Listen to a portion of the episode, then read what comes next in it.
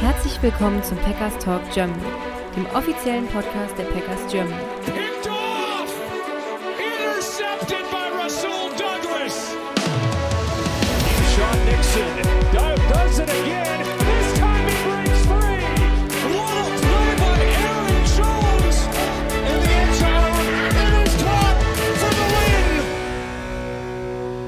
Hallo und herzlich willkommen zum Packers Talk Germany, Folge 250. Äh, das Bier steht kalt, wir stoßen gleich mit einem Sekt an. Ähm, ich bin der Jo und mit mir anstoßen tut heute der Sebastian. Hallo zusammen. Ich weiß zwar jetzt nicht nach Jos Intro, ob wir mit Bier oder mit Sekt anstoßen, aber es ist äh, auf jeden Fall eine Jubiläumsfolge und ich freue mich, äh, dabei zu sein. Und äh, vor allem ist es meine zweite Jubiläumsfolge, nachdem ich das letzte Woche ja schön vermeiert habe und schon mal die 250 angekündigt hatte. Ähm, ja, genau, heute 200, 250. Folge. Ähm, ähm, ihr kennt es wie gewohnt, wir blicken heute zurück natürlich auf das letzte Spiel der Steelers, haben aber vorweg noch ähm, ja, für das kleine Jubiläum ein bisschen was äh, uns überlegt gehabt. Wir haben noch ein paar Fragen von euch eingesammelt, ähm, die ihr zum Podcast uns stellen konntet. Wir geben da mal äh, in den nächsten paar Minuten noch einen kleinen Einblick, wie das so Podcast äh, bei uns funktioniert, was es da schon so für Momente gab, was für Gäste hatten etc.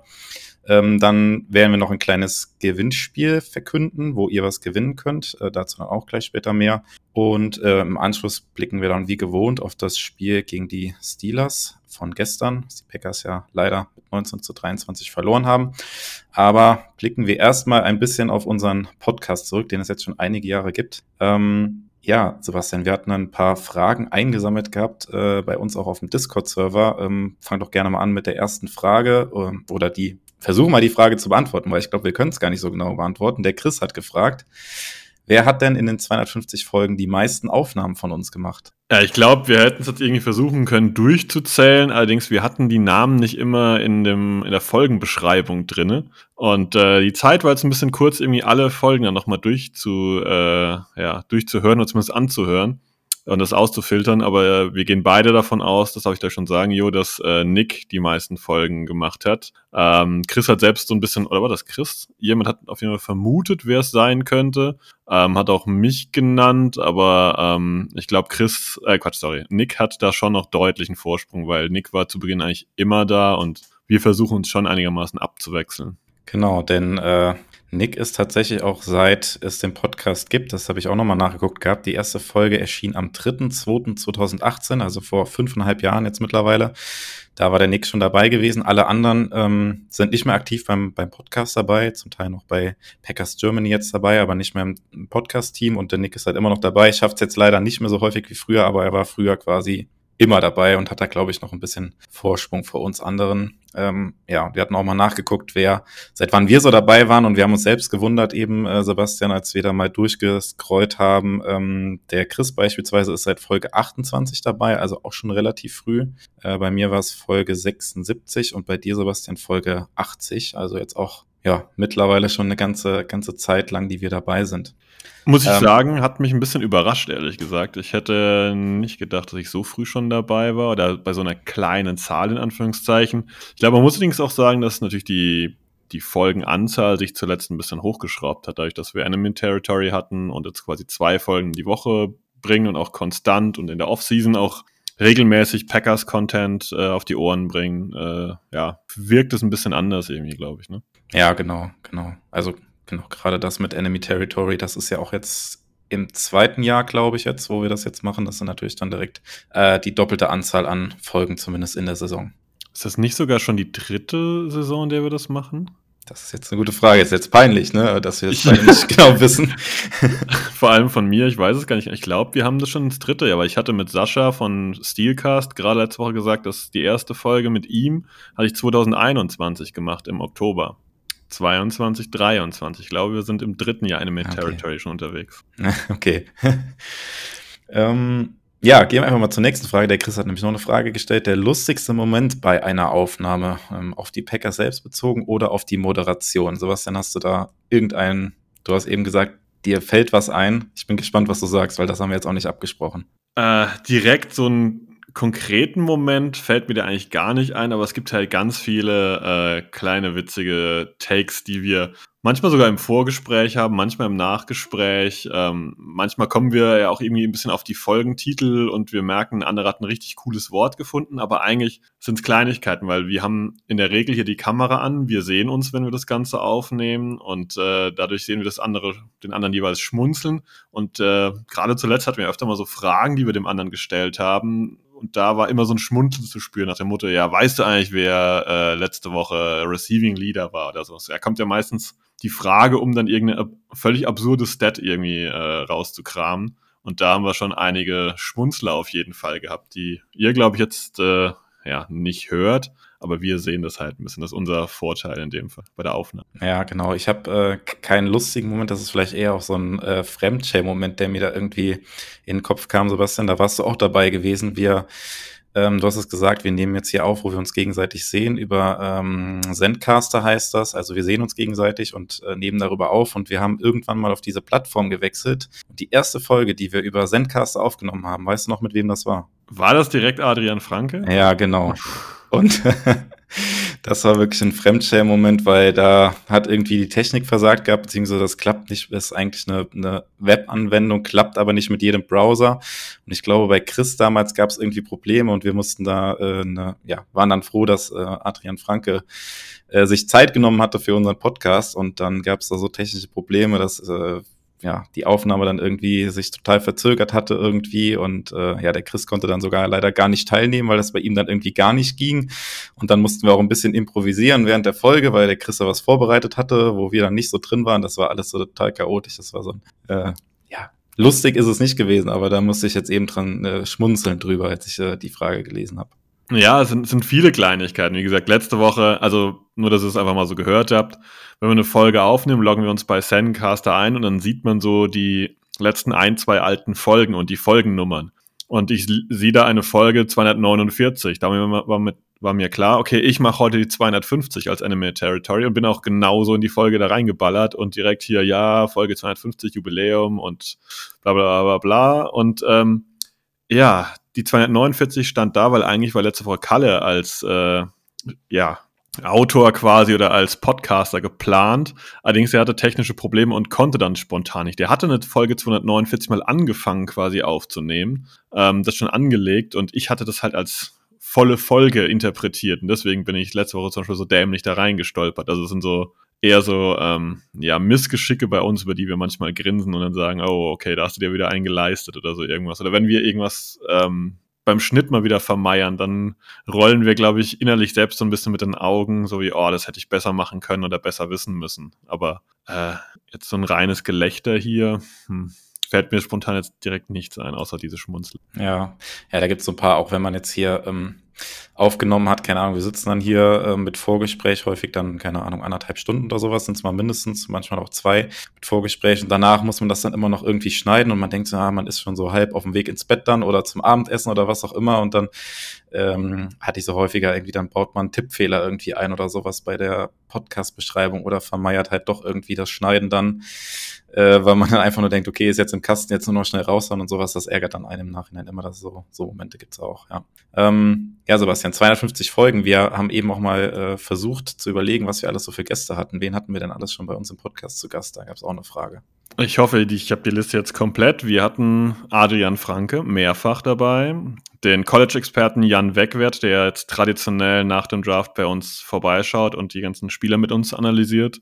Ähm, Adrian Frankes Partner Christoph Kröger, also Football-Partner. Ähm, Christoph Kröger war schon bei uns zu Gast, Christian Schimmel, er kennt sich ziemlich gut mit der O-Line aus, den hatten wir vor zwei Jahren in der Offseason zu Gast, Tiziana Höll, die mittlerweile in dem ähm, Medienbusiness, darf man das so sagen, in dem Sportmedienbereich äh, sich auch ein Name ist, die war da. Ähm, Yannick Politowski vom Saturday Kick Podcast, das ist ein Podcast, der sich mit College beschäftigt. Der war zu Gast, glaube ich, auch schon zweimal. Ähm, Roman Motzkus war zu Gast. So, und jetzt wird's langsam dünn. Jo, klär mich auf. Ja, ich glaube, das, das, das waren aber die, die wir eben überlegt hatten, vermutlich. Äh oder ich könnte mir vorstellen, dass wir jetzt auch irgendwen vergessen haben. Vielleicht äh, fällt euch da draußen noch irgendjemand ein, der mal zu Gast war, der uns jetzt eben nicht eingefallen ist. Aber das waren die Gäste, die wir jetzt auch eben äh, im Kopf hatten oder die ich mal eben mitgeschrieben hatte, dass wir mal so schnell im Kopf durchgegangen sind, wer alles schon zu Gast war bei uns. Also auch schon, ja, diverse Leute aus der Football-Bubble, so möchte ich es mal sagen.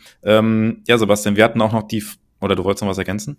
Ich wollte eine Kleinigkeit noch ergänzen. Dank Matze hatten wir sogar mal äh, im Intro so ein bisschen Support von, lass mich überlegen, Aaron Jones war es? War es David Bakhtiari? Ja, wir hatten noch mal David Bakhtiari, hatten wir auch mal was davon einem unserer Longsnapper. Das ist jetzt aber auch schon zwei Jahre her, glaube ich. Der hat auch mal was eingesprochen gehabt und ich glaube, ja. Robert Tunyon hatte auch mal ja, was richtig, eingesprochen genau, gehabt. Ja. Da hat ja sowas im Intro ein bisschen hängen, irgendwie Just Listen to the uh, Packers Germany Podcast oder so irgendwas. War auch eine witzige Sache und danke nochmal an Matze, dass das überhaupt äh, damals möglich gemacht hat, diese Aufnahmen da äh, für uns zu äh, erhalten, ja. Genau, und dann äh, gab es noch die Frage, Sebastian, das ist auch gar nicht so einfach zu beantworten. Ähm, wie lange würde es dauern, wenn man jetzt von Folge 1 uns zuhören würde bis Folge 250? Wir haben es uns jetzt erspart, das alles zu rechnen, aber Enemy Territory Folgen sind so zwischen 30 und 50 Minuten lang in der Regel. Die normalen Folgen sind etwas länger als eine Stunde. Wir hatten auch schon mal welche, die waren Richtung zwei Stunden unterwegs. Wenn man jetzt einfach mal sagt, dass äh, wir 250 Folgen mit der hier haben und die ging immer eine Stunde lang und man rechnet es in Minuten um, dann sind es 15.000 Minuten. Also ich denke, irgendwo in dieser Benchmark bewegen wir uns 15, 16, 17.000 Minuten. Ich glaube, drunter eher nicht. Ich glaube eher, wir dürften Ticken über der Stunde im Schnitt. Ja, und wir führen keine Statistik oder Buch, also es gibt jetzt keine, leider keine Excel-Liste, das wäre ganz, ganz cool. Ähm, ich mag es ja auch so mit Zahlen und sowas, ähm, von Berufswegen her auch, aber äh, das wäre vielleicht noch ganz cool gewesen, wenn wir jetzt so eine Statistik hätte, einmal unten Summe bilden, dann hätten wir es gewusst, aber nicht so einfach möglich und auch vom Podcast ähm, Host her, wo wir das hochladen, gibt es leider so Statistiken nicht. Ähm, ja, keine Ahnung, ich hatte auch mal versucht, irgendwie eine Playlist zu erstellen mit allen Folgen oder sowas, um das dann zu sehen, hat aber auf die Schnelle leider eben auch nicht funktioniert. Aber vielleicht finden wir das noch irgendwann raus, äh, heraus und reichen das irgendwann mal noch nach. Ähm, ganz spannend. Ja, ähm, der Gerald hat eine Frage noch eingereicht und zwar, was ärgert uns oder jetzt erstmal dich, Jo, bei einem Podcast am meisten? Ja, also das habe ich quasi eben schon gesagt, was mich ärgert, ist, wenn dann irgendwie die, die Technik versagt oder sowas oder irgendwas, äh, ja, ich dann beim Schneiden irgendwie verm vermasselt oder sowas. Wir hatten jetzt vor drei oder vier Wochen auch die eine Folge, die dann ähm, so eine so eine Lücke drin hatte, irgendwie von acht Minuten, wo irgendwie Stille war. Das war zumindest bei Spotify so gewesen. Da hatten auch viele geschrieben. Da musste ich was schneiden tatsächlich, was ähm, was rausschneiden und wieder zusammenfügen. Und irgendwie hat das das Programm nicht so gemacht, wie ich dachte, dass das so das Programm macht. Und äh, ja, hatte die Folge dann nochmal neu wieder hochgeladen. Bei Spotify hat das aber leider irgendwie nicht funktioniert, dass die alte Folge irgendwie geupdatet wurde. Bei allen anderen Podcast, die dann war das dann so gewesen und äh, sowas ärgert mich dann persönlich immer ziemlich stark. Aber ja, ist ja selbst verschuldet quasi auch. Ja, das sind genau, finde ich, auch ärgerliche Sachen. Ähm, ansonsten, finde ich, gibt es im Bereich Podcast wenig Ärger. Die, ähm, die Gespräche sind eigentlich immer gut, sind eigentlich immer informativ. Die verschiedenen ja, äh, Ansichten sind eigentlich total äh, gewinnbringend, dass man da nicht immer der Meinung ist, aber halt trotzdem sieht, was der andere meint.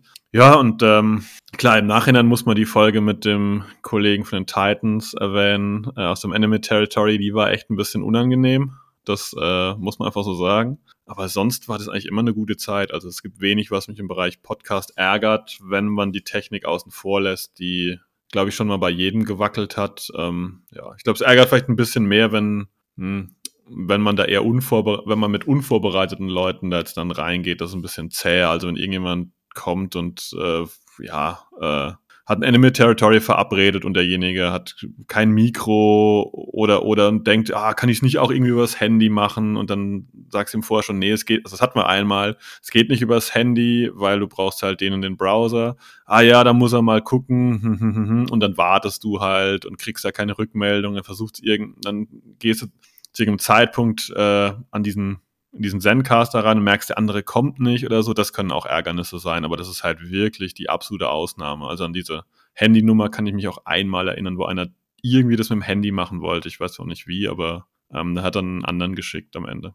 Ja, Thema Technik ist ja auch sowas, was sich über 250 Folgen, glaube ich, extrem weiterentwickelt hat. Wenn man mal ganz an den Anfang zurückgeht, da wurde zumindest hier Packers Talk Germany wurde über ein Discord äh, hat man sich getroffen in einem Voice-Channel und das wurde dann aufgezeichnet. Da hat auch noch keiner irgendwie ein gutes Mikro gehabt oder sowas. Das ging dann meistens ja zum Teil tatsächlich auch über Handy-Kopfhörer. Das war nämlich meine erste Aufnahme, da kann ich mich auch noch dran erinnern. Das habe ich mit meinen Handy-Kopfhörern gemacht. Ähm, ja, und mittlerweile sind äh, die Leute, die jetzt hier fest dabei sind, alle ausgestattet mit einem guten Mikro und das erleichtert natürlich die Sache auch um einiges. Und ja, seit wir diesen einen Fauxpas da mit Adrian Franke bei Sendcast hatten, ich glaube, seitdem läuft das auch ganz rund hier mit der Plattform und das ist auch eine gute Sache. Ähm, wir haben auch festgestellt, dass das für uns halt viel einfacher ist, wenn man sich äh, sieht gegenseitig, weil ähm, ja, da gab es ja auch eine Frage, ob wir uns an einem bestimmten Ort oder Tonstudio oder sowas treffen. Das ist natürlich nicht so. Wir wohnen, ja, zumindest Sebastian und ich zumindest bei dem gleichen Bundesland, das kann man sagen, aber ansonsten nicht unbedingt gerade um die Ecke. Deswegen passiert das natürlich alles virtuell. Ähm, aber in der heutigen Zeit ist das ja kein Problem. Und wenn man sich sieht, dann kann man auch immer, man sieht ja, wie der andere reagiert, wenn man redet und äh, ja, das ist dann deutlich, deutlich einfacher, als äh, wie das früher der Fall war, wo man sich quasi nur gehört hat und zwischen, zwischendrin dann irgendwie noch Chatnachrichten hin und her geschickt hat. Ja, ähm, ich würde dir noch eine Frage stellen wollen. Wenn wir jetzt so einen Podcast rausbringen, der eine Stunde geht, ähm, nehmen wir mal an, Vorbereitungszeit und Nachbereitungszeit. Wie lange bräuchtest du jetzt, wenn du die, den Schnitt und das Hochladen machst? Also eine Stunde wird hier gelabert. Was kostet dich der Rest eigentlich so an Zeit?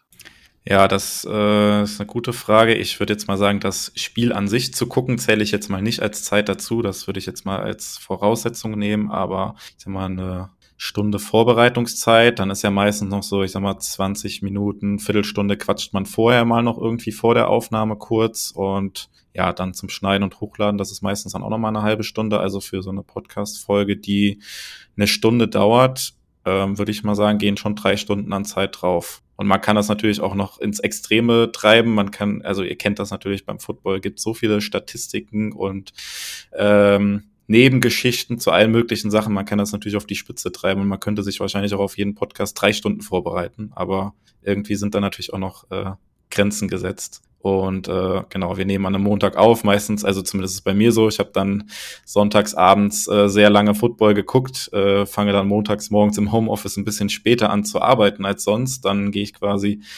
ähm, ja, bin ich, habe ich Feierabend und dann geht sofort in die Podcast-Vorbereitung und dann schneiden und dann hochladen und dann ist der Tag wieder rum. So sieht eigentlich so ein typischer Sonntag bis Montag bei mir aus dann. Ja, ich glaube, da kann ich mich anschließen. Das ist bei mir auch super, super ähnlich. Äh, wir wollten heute um 19 Uhr aufnehmen. Ich habe dann Jo um 18.36 Uhr oder wann auch immer äh, noch geschrieben, ob wir eine Viertelstunde nach hinten schieben können, weil ich bin gerade erst die Tür reingestolpert, weil direkt von der Arbeit noch schnell einkaufen hier rein. Ähm, jetzt gab es noch kurz ein bisschen was zu essen und jetzt sitzen wir quasi auch schon ja wieder hier. Haben dann 19.30 angefangen und 1957 haben wir die Aufnahme erst gestartet, also 27 Minuten äh, Vorgespräch und ja, zu Informationen rund um den Podcast hat, glaube ich, Jo eigentlich schon alles gesagt. Es kostet einem so eine Stunde Vorbereitungszeit und dann nachher auch nochmal so halb, dreiviertel Stunde Schnitt, Social Media.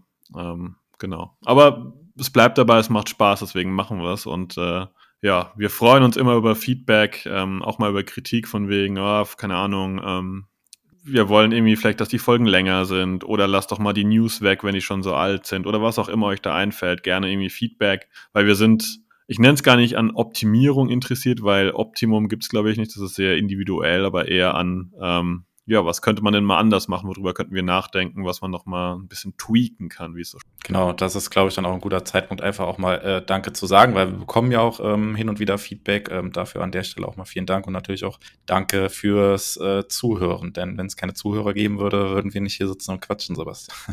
und ich glaube, das ist dann äh, der Übergang jetzt, wo wir ähm, auf unser Gewinnspiel verweisen können. Äh, Sebastian hat noch einen Punkt, den er Ein, Eine Kleinigkeit habe ich noch, weil es gerade die letzten ähm, Wochen häufiger kam. Also wir freuen uns schon sehr über Feedback, muss man sagen. Auch, wenn's, auch wenn ein kritischer Punkt mal drin ist. Ähm, äh, das ist eigentlich sehr schön. Die letzten paar Wochen gab es, äh, zumindest auf dem Discord, auch immer mal so kleine Gespräche nach dem Podcast, was wir gesagt haben. Und ich finde es auch total gut, wenn man uns dann nicht unbedingt äh, ja, zustimmt oder das vielleicht auch mal nochmal anders betrachten möchte. Und ähm, das möchte ich auch mal das Lob nochmal äh, an die Community, wie es so schön heißt, äh, draußen weitergeben. Ähm, wenn ihr das aufnehmt und besprecht und auch mit uns ins Gespräch kommen wollt, total gerne. Ähm, das ist sehr, sehr willkommen und äh, wir sind auch dankbar für, ja.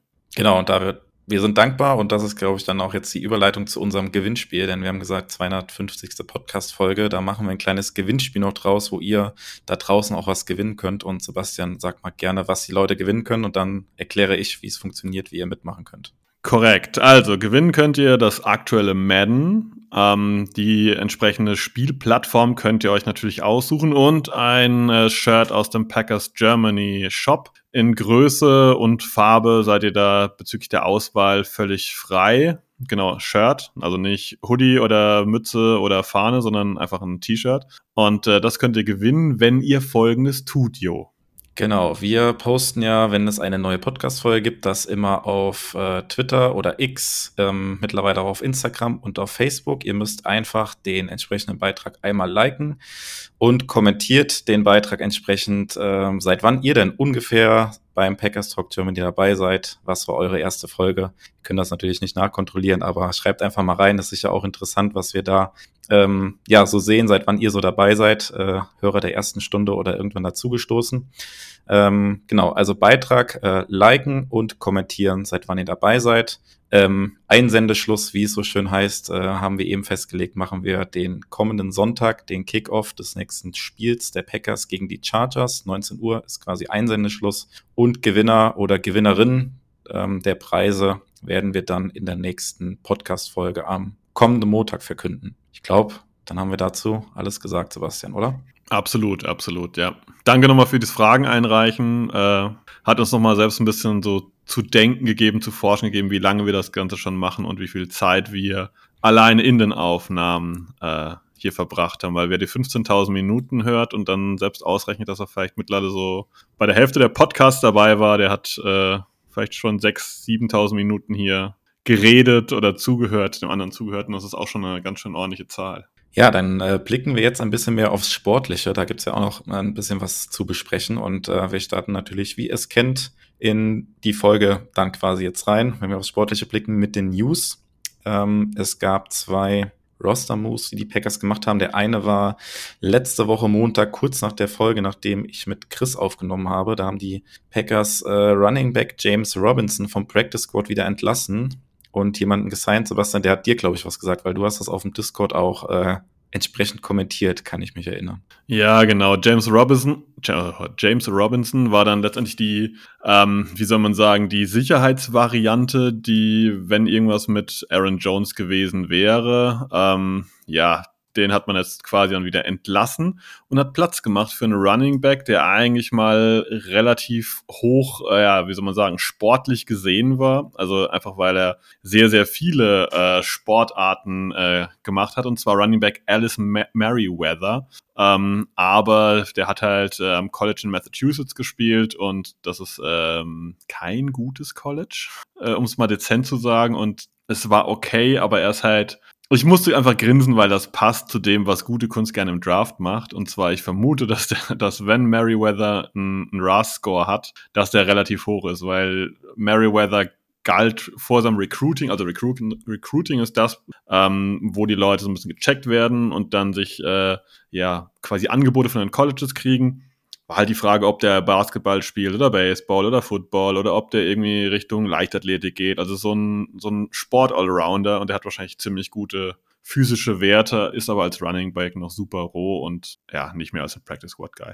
Ja, und dann gab es ja jetzt noch einen freien Roster-Spot, der quasi immer noch frei ist seit dem Trade für Rasul Douglas, beziehungsweise nicht für Rasul Douglas, sondern Rasul Douglas wurde ja zu den Bills getradet. Da gab es einen freien Roster-Spot. Der wurde jetzt vor dem Spiel dann kurzfristig belegt, indem die Packers Ines Gaines, ist ja auch ein alter Bekannter, ähm, aus dem Practice Squad gesigned haben in den Active Roster.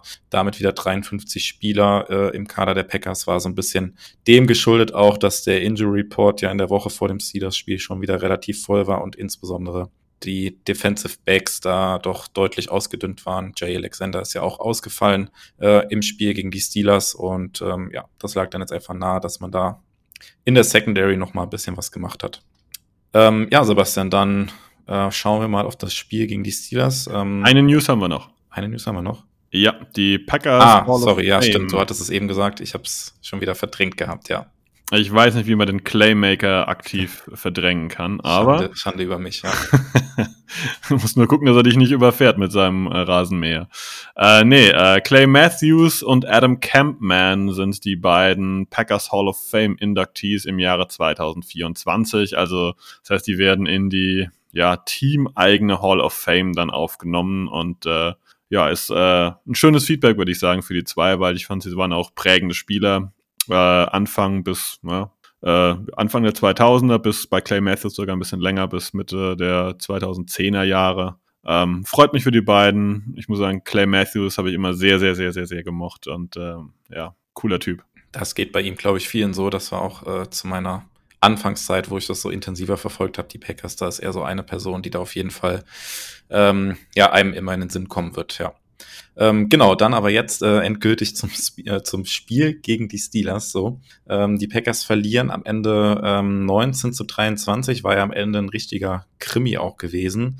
Ähm, von vornherein ähm, war es, glaube ich, so vom Spielverlauf her, aber schon so, wie man es erwarten konnte, oder ein ziemlich enges Spiel. Und du hattest es ja auch äh, im Enemy Territory mit dem Sascha gesagt, es kommt darauf an, dass äh, man möglichst wenig Fehler macht und die Packers haben vielleicht dann am Ende ein, zwei, drei Fehler zu viel gemacht, oder? Ja, ich glaube, das hat echt ganz gut getroffen, muss man sagen. Ähm, wobei ich jetzt direkt sagen würde, Fehler, weiß ich nicht. Ich, ich war nämlich einfach relativ zufrieden nach dem Spiel. Also ja, es ist eine Packers-Niederlage. Ich hätte einen Packers-Sieg und eine Dominanz natürlich klar lieber gesehen, aber das war eins der besseren Spiele dieses Jahr, fand ich. Ähm, es gibt natürlich auch Kritikpunkte, da kommen wir später nochmal dazu, aber an sich war ich erstmal mit dem, was ich gesehen habe, zufrieden und ähm, man kann, glaube ich, schon sagen, dass die Packers den einen Fehler mehr gemacht haben als die Steelers, aber wenn sie diese Leistung die letzten Wochen abgeliefert hätten, würde ich mal sagen, hätte vielleicht sicherlich ein Sieg mehr auf der Habenseite gestanden vorher. Ähm, ja, ähm, ich glaube, also was man jetzt so overall auch sagen kann, ich glaube, da würdest du mir auch zustimmen, dass man jetzt spätestens nach der Niederlage auch äh, sagen kann, dass das jetzt mit Blick auf den weiteren Saisonverlauf hauptsächlich darum geht, ja, es ging sowieso darum, aber jetzt äh, Spieler zu evaluieren. Wir haben jetzt äh, ziemlich hartes Programm, die nächsten drei Spiele, aber man hat, also ich weiß nicht, wie es dir geht, ähm, man schielt natürlich trotzdem immer noch so ein bisschen, okay, die Vikings sind jetzt irgendwie letzter Playoff-Teilnehmer der NFC, das sind nur zwei Spiele Rückstand, man spielt noch einmal gegen sie und wenn sie gestern gegen die Saints verloren hätten, die Packers hätten gewonnen, dann wäre man da schon noch irgendwie nochmal so vielleicht ein bisschen reinkommen. Ich glaube, da können wir jetzt auch endgültig äh, einen Schlussstrich drunter ziehen, oder?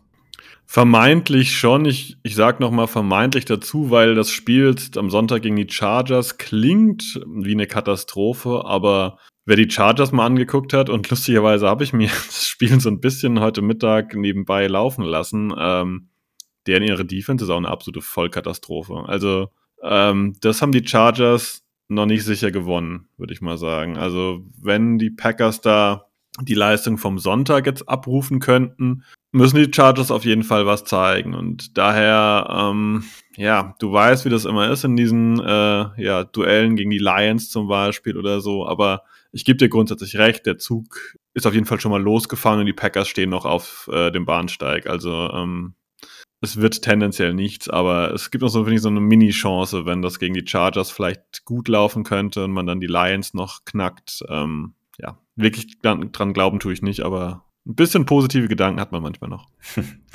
ja, äh, genau. Nach den Chargers kommen die Lions und dann die Chiefs. Also gut möglich auch, dass man in drei Wochen oder dass wir in drei Wochen hier sitzen und dann über die drei und neun Packers sprechen. Ich glaube, wäre auch nicht so ganz unrealistisch. Aber gut, da, darum soll es jetzt noch gar nicht so gehen in der Folge. Wir wollen natürlich ein bisschen noch das Spiel gegen die Steelers analysieren, weil du hast es angedeutet, da gab es ja durchaus auch schon ein paar Punkte, die auf jeden Fall positiver waren, als das äh, die letzte ähm, Woche der Fall war. Ich würde einfach mal sagen, wir fangen mit der Offense wieder an und äh, gucken mal zunächst auf die Offensive Line. Da gab es ja schon vor dem Spiel so ein bisschen, konnte man schon so ein bisschen Bauchschmerzen haben, wenn man äh, ja den Pass Rush der Steelers da so vor Augen hatte und dann den Injury Report auch vielleicht gesehen hat bei den Packers. Ähm, Runyon war auf dem Injury Report gewesen. Ja, bei Rashid Walker war man sich ja die letzten Wochen nicht so sicher, ähm, ist er jetzt unser Left Tackle oder ist es doch, doch äh, Josh Nischman, der ja selbst auch auf dem Injury Report stand? Ähm, aber letztendlich muss man sagen, dass, also mich zumindest hat die O-Line ein bisschen äh, Lügen gestraft auch. Also das war doch ein richtig gutes Spiel von der O-Line, oder? Ja, sehr, sehr überraschend. Also, wenn du mich das vorgefragt hättest oder gesagt hättest, dass die Steelers am Ende mit einem einzigen Sack und nur mit fünf Quarterback-Hits rausgehen, hätte ich gesagt, ja, das ist vielleicht die Stat von einem Viertel vielleicht, aber auf gar keinen Fall vom ganzen Spiel. Ähm, war well coached, waren well prepared. Ja, einfach erfreulich zu sehen, dass das so weit funktioniert hat. Und ich fand, dass man dadurch halt auch offensiv dann die Chancen hatte, teilweise gute Plays zu machen. Ich glaube, über die Offense werden wir dann gleich nochmal reden, über die einzelnen Teile, aber da waren Dinge dabei, die nicht möglich gewesen wären, wenn die O-Line äh, ja, deutlich früher kollabiert wäre. Und das ähm, ist ein schöner Prozess und wie du schon gesagt hast, Rashid Walker hat die letzten Wochen öfter von uns hier auf den Deckel bekommen. Die Performance die Woche war gut. Da will ich gar nichts äh, kritisieren. Das war sauber. Kannst du dir jetzt irgendwie erklären, warum die Leistungen da zum Teil auch noch sehr äh, schwankend sind in der O-Line? Wird es auch auf die, weil sie einfach noch sehr jung sind und unerfahren auch sind? Oder ist es auch Coaching und Vorbereitung jetzt? Ähm, ja, aber wie gesagt, die Steelers haben ja Pass Rush nicht wirklich irgendwas ausrichten können und Jordan Love hat regelmäßig auch genug Zeit in der Pocket gehabt und auch wenig Druck insgesamt. Schwierig zu sagen. Ich glaube, es ist eine Mischung aus, dass es manchmal auch einfach ein personelles Matchup ist. Das heißt, der eine liegt dir vielleicht ein bisschen besser. Ähm, man muss ja immer so vorstellen, du als O-Liner versuchst ja quasi relativ schnell zu analysieren, ob dein Gegner jetzt irgendwie einen Spin-Move macht oder einen Swim-Move oder ob er einfach nur einen Power-Move durch dich durchmachen will oder was auch immer er für einen für einen Move macht. Und ich glaube, dass es einfach auch so ein persönliches Ding ist, dass du das halt manchmal besser erkennst und manchmal schlechter erkennst. Vielleicht haben es die Packers die Woche einfach besser erkannt. Und ich glaube, ein Fakt ist noch ein bisschen den Packers zugute gekommen. Und das ist, glaube ich, ähm, das Linebacker-Core der äh, Steelers gewesen. Denn das ist nämlich ziemlich down gewesen. Ich glaube, dass die Steelers nicht nicht aggressiv waren, aber vielleicht ein Ticken weniger aggressiv als zuletzt, weil letzte Woche hat sich Cole äh, Holcomb verletzt, ähm, ist glaube ich fast Season Ending raus, weiß ich gar nicht ganz genau. Im Spiel relativ früh Quan Alexander und dann waren die im Prinzip runter auf äh, ja, auf dem Glied quasi direkt nach ihrer Defensive Line auf Landon Roberts und, wow, wer hat da noch gespielt? Ähm, ja, also ich glaube, das war schon auch ein kleiner Faktor, dass sie danach halt äh, quasi ähm, ja keinen Kopf mehr in der zweiten Reihe stehen hatten, sondern halt ähm, ein bisschen improvisieren mussten und das könnte ich mir vorstellen, dass es den Playcaller der Steelers Defense hat ein bisschen dezenter agieren lassen, in der Hoffnung, dass die Qualität individuell von TJ Watt zum Beispiel reicht. Und ja, ich glaube, es ist einfach eine Mischung. Packers well prepared, sie konnten es gut lesen und ich glaube, das kam der Steelers Defense mit den Verletzungen jetzt nicht unbedingt entgegen.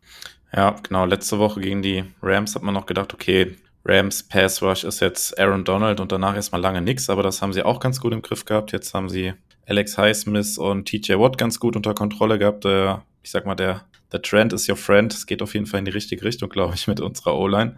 Und äh, darauf kann man doch, kann man doch, glaube ich, aufbauen. Ähm, Wobei man es vielleicht auch noch mal ein bisschen getrennt betrachten muss beim Pass-Blocking und Run-Blocking. Äh, gehen wir einfach mal zu den Running Backs nämlich dann über. Ähm, ich glaube, das, was wir gerade gesagt haben oder was du auch gerade gesagt hast, trifft natürlich hauptsächlich auf das äh, Pass-Blocking zu. Ähm, Run-Blocking war, glaube ich, insgesamt nicht ganz so gut, oder? wenn du dann direkt auch mal die Leistung von AJ Dillon und Aaron Jones mit einbeziehst. Fällt mir schwer zu sagen, es war nicht so gut. Ähm, wer letzte Woche aus Enemy Territory gehört hat, der hat schon gehört, dass ähm, Laufspiel gegen die Steelers jetzt nicht allzu einfach ist. Äh, vor allem, dass es halt über das, was Aaron Jones eigentlich kann, über Läufe gehen außen, ähm, dass das nicht so einfach ist. Es war schon angekündigt, dass wenn es eher Richtung Bell, Cow, AJ Dillon durch die Mitte und ein bisschen mit Gravum möglich ist, ähm, da ist es, finde ich, ist das Run-Blocking, wenn es nur durch die Mitte geht, immer super, super schwer zu beurteilen, weil das wird dann halt ganz, ganz schnell zu so einem Knäuel irgendwie, ähm, weil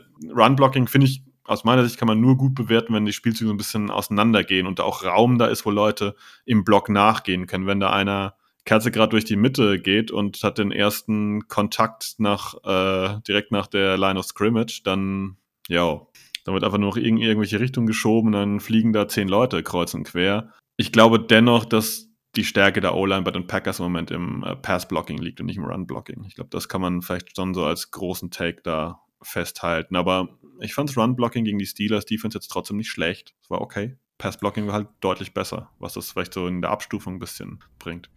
Ja, ähm, ansonsten haben wir in dem Spiel den längsten Lauf äh, seiner Karriere gesehen äh, von AJ Dillon, 40 Yards. Ähm, sah ganz witzig aus. Ich weiß nicht, ob wenn Aaron Jones da gelaufen wäre, ob er da den Defensive Back ähm, ob er ihm weggelaufen wäre und den Touchdown gemacht hätte, da hat man dann schon deutlich gesehen, oh, nach 15, 20 Yards, äh, da geht ihm dann irgendwie dann doch die Puste aus und der, der Speed ist nicht so ganz da. Ähm, aber das war trotzdem ganz schön anzusehen. Dieser Lauf da über 40 Yards von AJ das bekommt man ja dann doch nicht alle Tage zu sehen auch. Nee, war, war cool. Also ich muss auch sagen, ich habe mich gefreut, weil ich fand ihn im ganzen Spiel, jetzt abseits auch von dem Lauf, ähm, hat ein gutes Spiel gemacht und ähm, ja, war, war passabel, war, war ordentlich, war witzig, als er so ein bisschen die Beine hochgezogen hat da am Ende und äh, diesen, diesen Step da gemacht hat, um sich quasi loszulaufen. Äh, Aber ähm, war ein Big Play, was die Packers im Moment auch benötigt haben, ja. AJ Dillon kriegt auf jeden Fall für mich einen Pass. Also der darf, äh, hat sich äh, bewährt die Woche. Ja, ich glaube, das äh, kann man auch festhalten. Seit jetzt Aaron Jones wieder mehr involviert wird, wieder mehr Snaps bekommt, das äh, kommt natürlich AJ Dillon auch zugute. Das haben wir auch im Prinzip immer, immer so gesagt. Äh, kann man jetzt auch mal wieder so unterstreichen, glaube ich. Ähm, ansonsten, ja, Aaron Jones hatte ähm, 13 Carries für 35 Yards nur, ist dann doch ein bisschen wenig wahrscheinlich. Ähm, könnte man sich ein bisschen mehr erhoffen äh, in anderen Spielen dann auch. Und ähm, ein Play bei Aaron Jones, wo ich nochmal mit dir drüber sprechen wollen würde. Ich weiß nicht, ob du es noch vor Augen hast. Die Packers im allerletzten Drive, als sie nochmal den Ball hatten. Ähm, keine Timeout mehr. Ähm, Love wirft einen Checkdown auf Jones. Und es war klar, okay, da geht nicht so viel. Und Jones hätte ziemlich sicher die Sideline erreicht und die Uhr angehalten, wahrscheinlich noch mit irgendwas so 48 Sekunden auf der Uhr. Stattdessen er halt in die Mitte gezogen, wo im Prinzip zwei Defender waren, die ihn dann tackeln. Packers können die Zeit nicht anhalten und verlieren da locker mal 20 bis 25 Sekunden. Das war, glaube ich, was ich gerade sage, das darf einem Aaron Jones eigentlich nicht passieren, oder? Ja, es war dämlich. Kann man einfach so sagen. Das war, war absolut dämlich. Ich versuche mich manchmal so ein bisschen in das Sportlerherz reinzusetzen. Er hat jetzt nicht so den Erfolg gehabt gegen die Steelers in dem Spiel und ich glaube, er wollte da zeigen, er wollte da was rausholen für die Packers. Also schon im aber rein aus Teamsicht ist es halt der falsche Move. Du musst da, wie du halt richtig beschrieben hast, du musst da zur Seitenlinie, musst rausgehen, musst sagen, okay, dann ist es halt äh, Gain of Zero Yards. Dann hat, aber die Zeit ist da halt der Knackpunkt und nicht, ähm, ob du jetzt ein Yard machst oder keins oder zwei. Also in solchen Situationen zählt ja nur der große Raumgewinn im Prinzip. Und ähm, ja, hat die Packers Sekunden gekostet, aber ich finde Aaron Jones jetzt, äh, ja, ähm, dafür zu kritisieren. Ja, also er hat Kritik dafür verdient, aber letztendlich ist Aaron Jones der Top Running Back der Packers und für mich ein Top 10 Running Back in der NFL und muss es nächstes Mal anders machen. Diesmal war es dämlich, aber äh, kein Grund über ihn als Person oder als Sportler ernsthaft nachzudenken. Oder? Nee, das auf, das auf keinen Fall. Nee, nee, ich glaube auch, dass das im, im Nachgang wahrscheinlich ihn persönlich mit am meisten ärgern wird. Der ist ja, glaube ich, auch sehr, sehr ehrgeizig und äh, letzte Woche ist er auch ein Clip rumgegangen, äh, was für ein toller Teamleader er auch ist und sowas, wo er da hat und Tavian Wicks äh, quasi, als er mit hängendem Kopf vom Feld gegangen ist, wieder Kopf wieder aufgerichtet hat und ihm gesagt hat, Junge, weiter geht's, nicht so schlimm. Ich glaube, die, ja, du hast es, glaube ich, ganz, ganz gut beschrieben, dass er da vielleicht was rausholen wollte, was nicht rauszuholen war, weil er irgendwie das Gefühl hat, der muss das irgendwie vielleicht auch machen. Er ist einer der Leader der Offense und muss da irgendwas kreieren. Und äh, ja, hätte, wäre, wenn, keine Ahnung, die Packers hätten am Ende 20 Sekunden mehr gehabt, ob es anders ausgegangen wäre, keiner weiß. Von daher kann man da, glaube ich, einen Haken dran machen. Ich wollte es trotzdem mal ansprechen, weil es jetzt auch ein bisschen Social Media ein bisschen äh, rumgegangen ist und Matt LaFleur sich auch dazu in der Pressekonferenz ein bisschen äh, geäußert hatte und gesagt hatte, dass ihn das ein bisschen geärgert hatte. Deswegen wollte ich es mal ansprechen. Aber ja, im Prinzip haben wir, glaube ich, zu der Situation alles gesagt. Ich weiß nicht, ob du sonst noch einen Take hast zu den Running Backs, sonst ähm, können wir auf die nächste Positionsgruppe gehen. Ich würde sagen, wir machen mal mit den Titans weiter. Da war, glaube ich, Luke Musgrave und dann lange nichts, oder?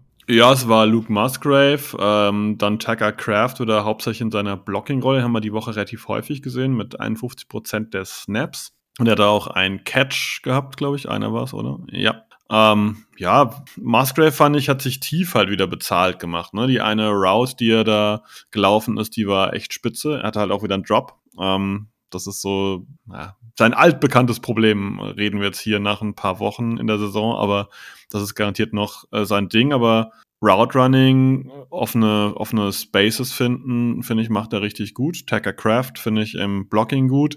Über wen wir die Woche kritisch reden müssen, ist Josiah DeGuara. Das gehört zwar eher ins Special Team, aber ähm, dieses, ich nenne es mal Schlafen bei dem Extrapunkt, das war eine Katastrophe. Also der stand ja wie kenn, kenn, kennst du das Spiel nachts im Museum, wo alle wie so eine Statue sein müssen und man muss denjenigen ja. finden, der der Dieb ist, äh, weil der sich einmal ganz kurz bewegt, irgendwas ändert. Ich glaube, gefühlt Deguara hat hier nachts im Museum gespielt. Also das, der hat, also aus meiner Sicht hat er gar nicht mitbekommen, dass es losgegangen ist irgendwie, ne? Weil so kannst du doch nicht ernsthaft blocken. Das war ja ein, also Nee, er hat ja wirklich gar nicht reagiert. Also, wenn man den Clip sieht, keine Ahnung, es gibt da, es gibt da keine richtige Erklärung für, weil er hat ja, keine Ahnung, er steht da mit den Händen gestützt auf seine Knie und überhaupt nicht versucht, irgendwie einen herannahenden, ähm, irgendwie, ja, versuchen, auch nur irgendwie aus der Bahn zu bringen. Und gefühlt ist es ja auch so, als der äh, extra Punkt dann geblockt wurde. Es ist ja häufig so, dass dann irgendwie einer gerade noch so die Hand irgendwie bei so einem Extrapunkt oder Field Goal halt irgendwie drankommt und das dann reicht, um den Ball abzufälschen. Gef gefühlt hätte der Steelers Verteidiger da ja den, den, dem Holder quasi fast den Ball wegnehmen können. So viel Zeit hat er da gehabt gefühlt. Also das war.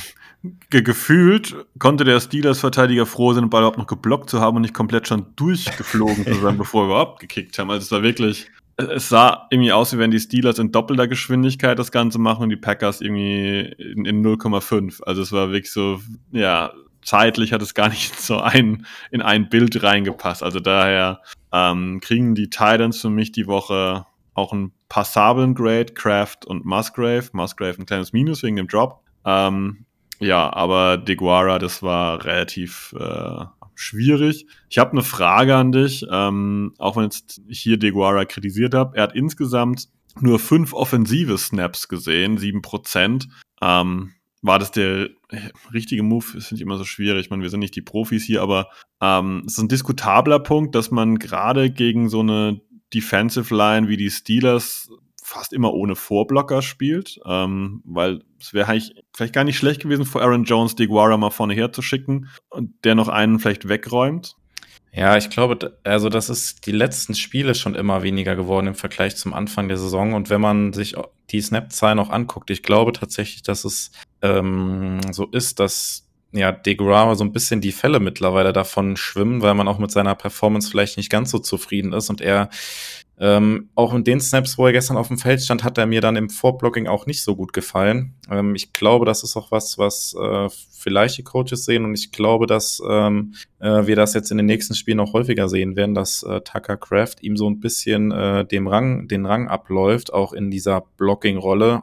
Ob es dann auch diese Hybrid-Rolle ist, wie es Deguara dann häufig aus dem Backfield gespielt hat, sei mal dahingestellt, aber ich glaube, dass äh, da immer mehr Snaps jetzt im Laufe der Saison von Deguara zu Tucker Craft rüber wandern werden. Also das ist jetzt so meine Interpretation, weil Deguara hat mir in den letzten Spielen auch schon die ganze Zeit nicht so gut gefallen. Sehe ich, sehe ich ähnlich. Ähm, Gerade im Bereich Blocking, wo ich Deguara gut fand in den letzten Wochen, war halt im Receiving. Das haben wir aber gleich vor zwei Wochen thematisiert gehabt, ne, dass äh, das Gute ist, aber im Blocking auf jeden Fall ähm, ist er ein Kritikpunkt und wie du richtig sagst, ich finde auch Kraft scheint ihm da den Rang abzulaufen. Ähm, hat mich nur irritiert, als ich aufgemacht habe und gedacht hatte, oh, äh, waren es doch nur so wenige Snaps, war ich ein bisschen, ja, nicht schockiert, aber habe mich einfach gewundert kurz. Ja. Hast du noch was zum Tidance? Ja, eine, eine Frage noch an dich, ob du da eine Meinung zu hast, weil ich habe das auf äh, Twitter, glaube ich, auch während oder nach dem Spiel gesehen, aber äh, da gibt's jetzt mittlerweile schon ein Meme, dass ähm, wenn Tucker Craft irgendwie einen Ball zugeworfen bekommt, dass er sich quasi, dass er dann immer irgendwie so stolpert und hinfällt dann halt. Das war ja im Spiel gegen die Steelers auch schon wieder so gewesen, wo er da über die Mitte dann ähm, einmal relativ frei war und ja, er dreht sich dann halt irgendwie um zum Ball und fängt den ganz sicher, aber kommt dann irgendwie jedes Mal ins Stolpern. Das hat man jetzt irgendwie schon häufiger gesehen. Ist das, glaube ich, was, wo es also wie erklärst du dir das oder ist es einfach Zufall? Ist das vielleicht noch ein bisschen mangelnde Technik? Sind die Bälle zu ungenau auf ihn oder äh, kriegt er das koordinativ nicht besser hin? Keine Ahnung. Also von dem, was ich aus dem College gesehen habe, kann der das besser. Aber ich glaube, das ist schon so eine Mischung, die du gerade so erwähnt hast. Ich weiß gar nicht, was du alles gesagt hast. Ich glaube, das ist vielleicht auch mal der Pass. Es ist auch, weil er eben eigentlich, glaube ich, in Passspielzügen weder Option A, B, C, D ist, sondern Option E bis F gefühlt. Also wirklich so, ich glaube, er rechnet gar nicht damit, sondern er hat schon diese Blocking-Rolle da irgendwie inne und dann kommt das Ding halt doch mal zu ihm und dann, wir reden ja immer drüber, dass Titans eigentlich so ein, zwei, manchmal sogar drei Jahre brauchen, bis die sich so ein bisschen an die NFL gewöhnt haben und eigentlich im Passspiel vorher selten, seltensten Faktor sind oder auch von vielen NFL-Coaches gar nicht eingesetzt werden. Hat das, er hat auch niemand, von dem er lernen kann. Also ähm, da ist niemand, der ihm, also klar, da ist ein Coach und alles und die wissen das natürlich auch, aber äh, da ist jetzt kein Veteran irgendwie. Ähm, da ist nur Kollege Musgrave nebenan, der auch mit Verletzungen jetzt ein bisschen zu kämpfen hatte und beim Training nicht immer da war. Ich glaube, so eine, eine Gemengelage aus allem. Ähm, aber ja, ich, es ist auffällig, dass sobald er den Ball hat, dass irgendwie dann das Turfmonster zuschlägt und ein Grashalm ihn schon ins Stolpern bringt. Ja, ähm, das war auch jetzt mehr mit einem mit einem Augenzwinkern zu sehen, mein Take, aber ich glaube, so, so kam es auch rüber. Ähm, also insgesamt kann man, glaube ich, mit der halben Saison jetzt, die wir von Luke Musgrave gesehen haben, mehr als zufrieden sein. Ähm, was ich mir da noch wünschen würde, wäre, dass er vielleicht noch ein bisschen sicherer wird mit äh, bei den Catches, dass er da ein bisschen ähm, verlässlicher noch wird. Aber ich glaube, das ist was, ähm, was zum jetzigen Zeitpunkt äh, auch okay ist, was ich noch entwickeln kann. Und äh, ja, wenn mir das bisher jemand so vor der Saison gesagt hätte, dass äh, so ein Tight so ein junger Tight mit, hat ja in seinem letzten Jahr im College sehr, sehr wenig gespielt, dass er jetzt so gut in die NFL startet in seine Karriere, hätte ich das, glaube ich, sofort unterschrieben. Ja, ich glaube, das hätte jeder unterschrieben. Ne? Das ähm, lässt sich sehr gut an für einen Rookie und ja, ich bin eh auf der Musgrave-Seite. Äh, daher, ähm, ja, super. Ich denke, wir ja. könnten Richtung andere Receiver weitergehen, vielleicht, wenn das für dich okay ist. Auf jeden Fall, genau. Dann könnten wir nämlich in die äh, Malik Heath äh, Lover-Gruppe einsteigen hier. Oder was sagst du zu Malik Heath, der active war, Samori Touré inactive und Malik Heath hatte drei Snaps. Willst du dazu gleich mal was loswerden? Ähm, ja, das scheint sich jetzt so ein bisschen abzuzeichnen, dass jetzt äh, Anfang der Saison war es ja eher umgedreht, da war Samari Touré dann ähm, ja, Active und Heath meistens. Bei den Inactives hat sich jetzt wohl so ein bisschen gedreht. Woher das kommt, keine Ahnung. Aber ähm, ja, ich war dann auch, also mir ist er im Spiel nur ein einziges Mal aufgefallen. Also in den Stats taucht er jetzt auf mit äh, drei Offensive Snaps. Und äh, einmal ist er mir aufgefallen, das war dann tatsächlich im allerletzten Drive gewesen, wo die Packers dann ohne Timeout nochmal versuchen mussten, einen Touchdown zu machen ist dann plötzlich Malik Heath aufs Feld gelaufen. Und dann denke ich mir, da habe ich ja schon wieder, ich habe quasi deine Stimme im Ohr gehabt. Weil ich glaube, du warst das auch gewesen hier im Podcast, der das angesprochen hat, dass äh, du das nicht verstehst, dass dann in so entscheidenden Momenten solche Spieler dann aufs Feld kommen oder Plays machen sollen, die eigentlich so sonst im gesamten Spiel überhaupt keine Rolle spielen. Und das verstehe ich halt einfach nicht in dem Moment dann auch. Es kann natürlich sein, wissen wir dann nicht, irgendjemand hat irgendwie einen Schlag abbekommen oder sowas, muss mal kurz raus und äh, er muss dann kurzfristig einspringen. Aber äh, ja, wie gesagt, ich kann mir das nicht erklären. Ansonsten, was es da für eine Erklärung geben sollte oder geben könnte, warum Malekis dann im entscheidenden Drive dann irgendwie ja zu seinem dritten Snap dann irgendwie kommt oder sowas in dem Spiel. Also da muss es doch eine andere Lösung, bessere Lösung geben. Oder gibt es auf jeden Fall. Also ich, ich kann mir immer nur so, so völlig wirre Lösungen da herbei erdenken, dass, dass man so irgendwie, es, klingt eigentlich schon zu absurd, wenn ich das formuliere, aber dass man darauf hofft, okay, die Steelers sehen jetzt, da kommt irgendeiner raus, der völlig irrelevant ist und im Prinzip keinen Ball gefangen hat bislang und die beachten ihn nicht wirklich, setzen ihren schwächsten Verteidiger drauf an. Heath kann sich gegen den aber doch irgendwie durchsetzen, Separation äh, herstellen und Law findet ihn dann oder so. Sowas, aber das ist auf dieses Pferd natürlich zu setzen wäre, ist halt schon Hanebüchen. Ne? Also, wie du halt einfach sagst, es gibt eigentlich keinen Grund, dass jemand, der die ganze Zeit irrelevant ist, dann halt so in solchen Phasen dann plötzlich das Feld betritt und halt wirklich quasi fast exklusiv nur in dieser Phase aufs Feld kommt. Das ist, äh, ja, das ist ein bisschen verrückt irgendwie, aber da hat äh, Kollege Lafleur irgendwie so ein bisschen so ein kleines Fable für, oder? Ja, genau. Das äh, werden wir wahrscheinlich hier Podcast auch nicht auflösen können, wo das herkommt. Ähm, ich würde mal bei den Wide Receivers weitermachen, äh, mit einer Frage an dich auch. Wer ist denn aktuell für dich unser Wide Receiver Nummer eins? Jaden Reed. Okay, warum? Puh, ähm, ich würde sagen, weil er derjenige ist, der dir die Big Plays holen kann. So würde ich das argumentieren. Ähm, Christian Watson ist ein Non-Factor. Das hatten wir jetzt gestern auch schon auf dem Discord. Da habe ich äh, kurz geschrieben, dass ähm, die Plays nicht zu Watson passen oder Watson nicht zu den Plays. Das ist nicht zwingend seine Schuld, aber die ganzen Plays, die gecallt werden, die sind halt auf Read, auf Dubs, auf Wicks ausgelegt und halt im Prinzip nichts, was für Watson jetzt gut ist, aber halt für das Team irgendwie besser passt. Also deswegen ist Watson einfach so ein Non-Faktor. Ich meine, alles, was ihm, was er geworfen bekommt, sind auch Bälle, die eigentlich, ja, das ist nichts für ihn. Ne? Er ist jemand, der braucht eine, einen tiefen Ball, er, er muss seinen Speed ausspielen können und keine Jump Balls oder so irgendwas in die Endzone, das ist nicht sein Ding. Ähm, Dubs ist relativ wenig involviert, wundert mich manchmal, würde ich manchmal ein bisschen, ja, hätte ich ganz gerne ein paar mehr Targets dazu, ähm, weil die Bilanz ist in der Regel ganz passabel. Ich sage jetzt nicht super, aber ähm, auf jeden Fall passabel. Und daher würde ich sagen Jaden Reed, weil wenn ein Receiver im Moment ein Big Play machen kann bei den Packers, dann ist das Jaden Reed. Ähm, und ich nehme jetzt ihn, weil er, er Zählbares rausschlägt, was bei Dontavian Wicks noch fehlt, der auch aber verlässlich ist. Ja, Wie ist denn genau. das anders? Ja, ich wollte eigentlich nur auf den Punkt hinaus, dass es im Prinzip Christian Watson aktuell halt nicht sein kann. Ich glaube, da sind wir uns auch einig oder da ist man sich, glaube ich, auch in der Packers Fanschar relativ einig, dass es Christian Watson aktuell nicht ist. Und das ist ja zum jetzigen Zeitpunkt schon etwas, was man so vor der Saison nicht unbedingt erwartet hätte, sagen wir es mal so. Ich stelle eine Gegenfrage. Wenn du jetzt die Receiver Heath und Touré lassen wir raus. Du hast Watson, Dubs, Reed und Wicks. Auf welchem Platz ist für dich denn Watson im Moment? Tja, das gute Frage. Auf jeden Fall nicht auf eins. Dankeschön.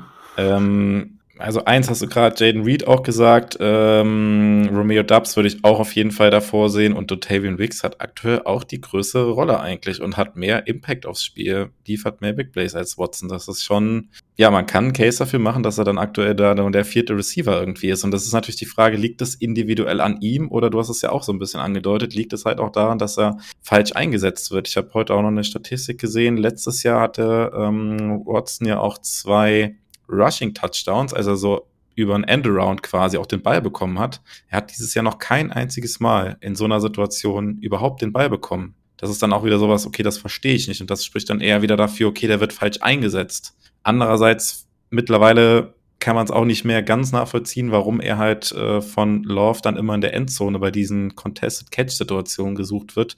Da gibt's, glaube ich, mit äh, Romeo Dubs den deutlich besseren Receiver, der jetzt auch in der Saison schon ein paar Mal gezeigt hat, dass er solche Bälle besser verwerten kann. Und bei, bei Watson haut das halt irgendwie nicht hin. Ich weiß nicht, ob es an der ja, fehlende Connection irgendwie zwischen den beiden liegt, aber es funktioniert halt irgendwie nicht. Und äh, ja, so richtig so eine hundertprozentige Erklärung habe ich auch nicht, warum es bei Watson nicht läuft, aber ich glaube, es ist auch so ein Zusammenspiel aus allem irgendwie. Ja, das glaube ich auch.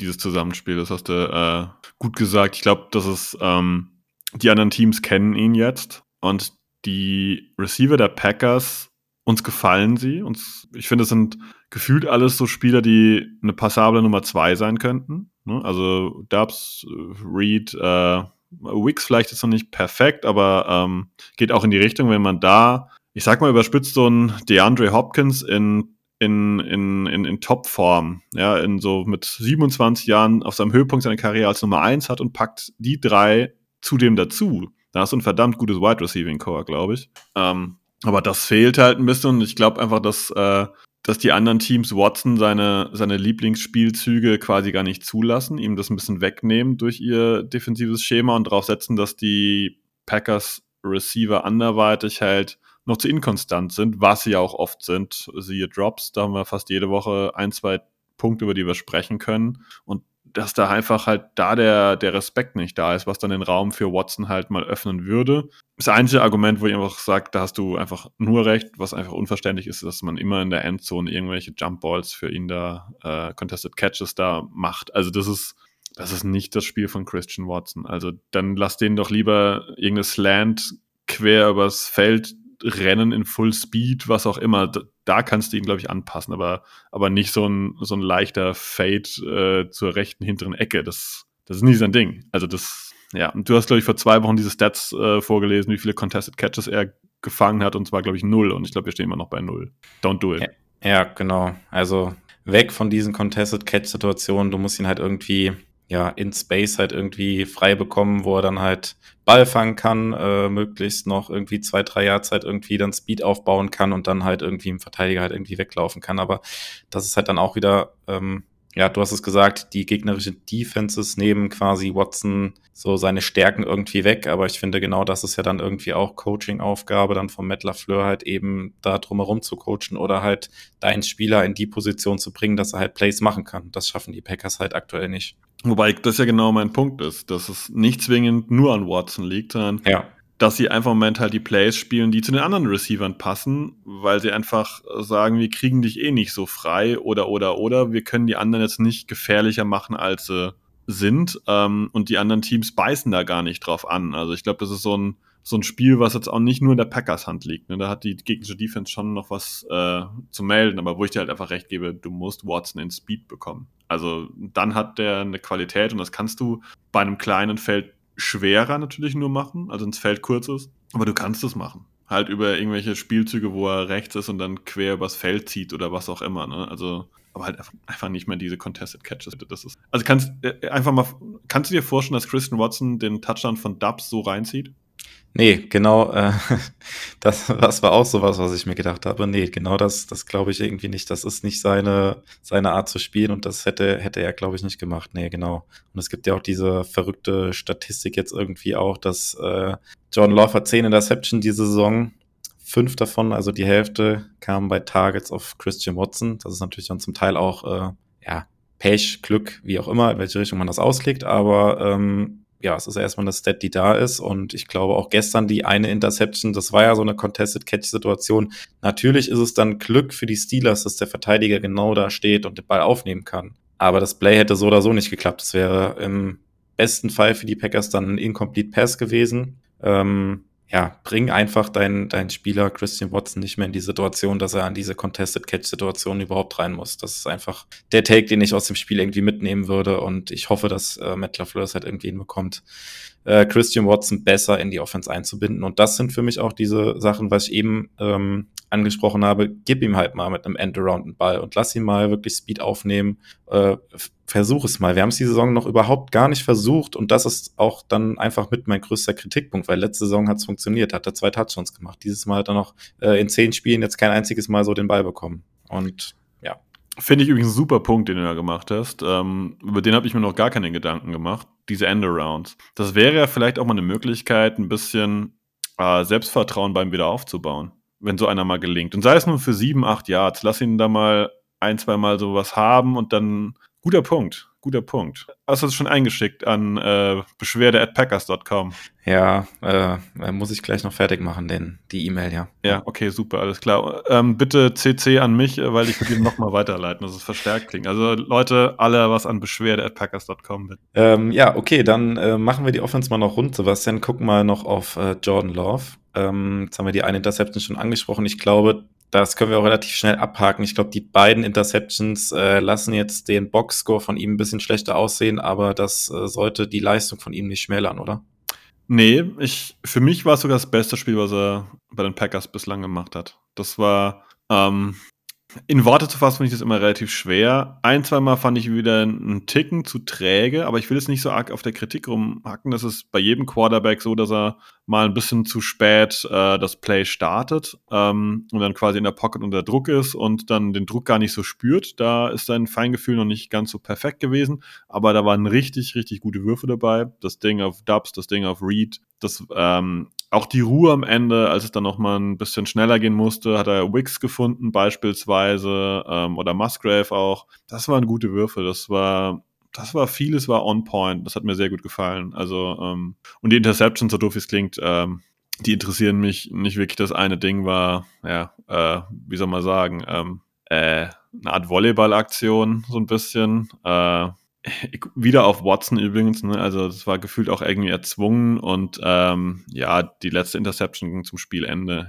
Das, das passiert halt, wenn du am Ende nochmal versuchst, alles äh, in, eine, in die Waagschale zu werfen und äh, da kann ich nicht kritisieren. Starkes Spiel von John Love. Ja, und zuvor, also bei der letzten Interception zuvor, hat er die Offense auch nochmal sehr gut übers Feld geführt und ähm, die Packers überhaupt in die Situation gebracht, auch erst, dass sie quasi nochmal die Chance haben, mit einem Touchdown das Spiel zu gewinnen. Und ähm, das, was wir die letzten Wochen ja auch häufig kritisiert haben, war dann jetzt in dem Spiel einfach halt auch viel, viel besser gewesen. Also das ähm, 46 Yard Touchdown auf Jaden Reed, der war richtig gut platziert, der Wurf. Das haben wir so in der Saison auch noch nicht so häufig gesehen.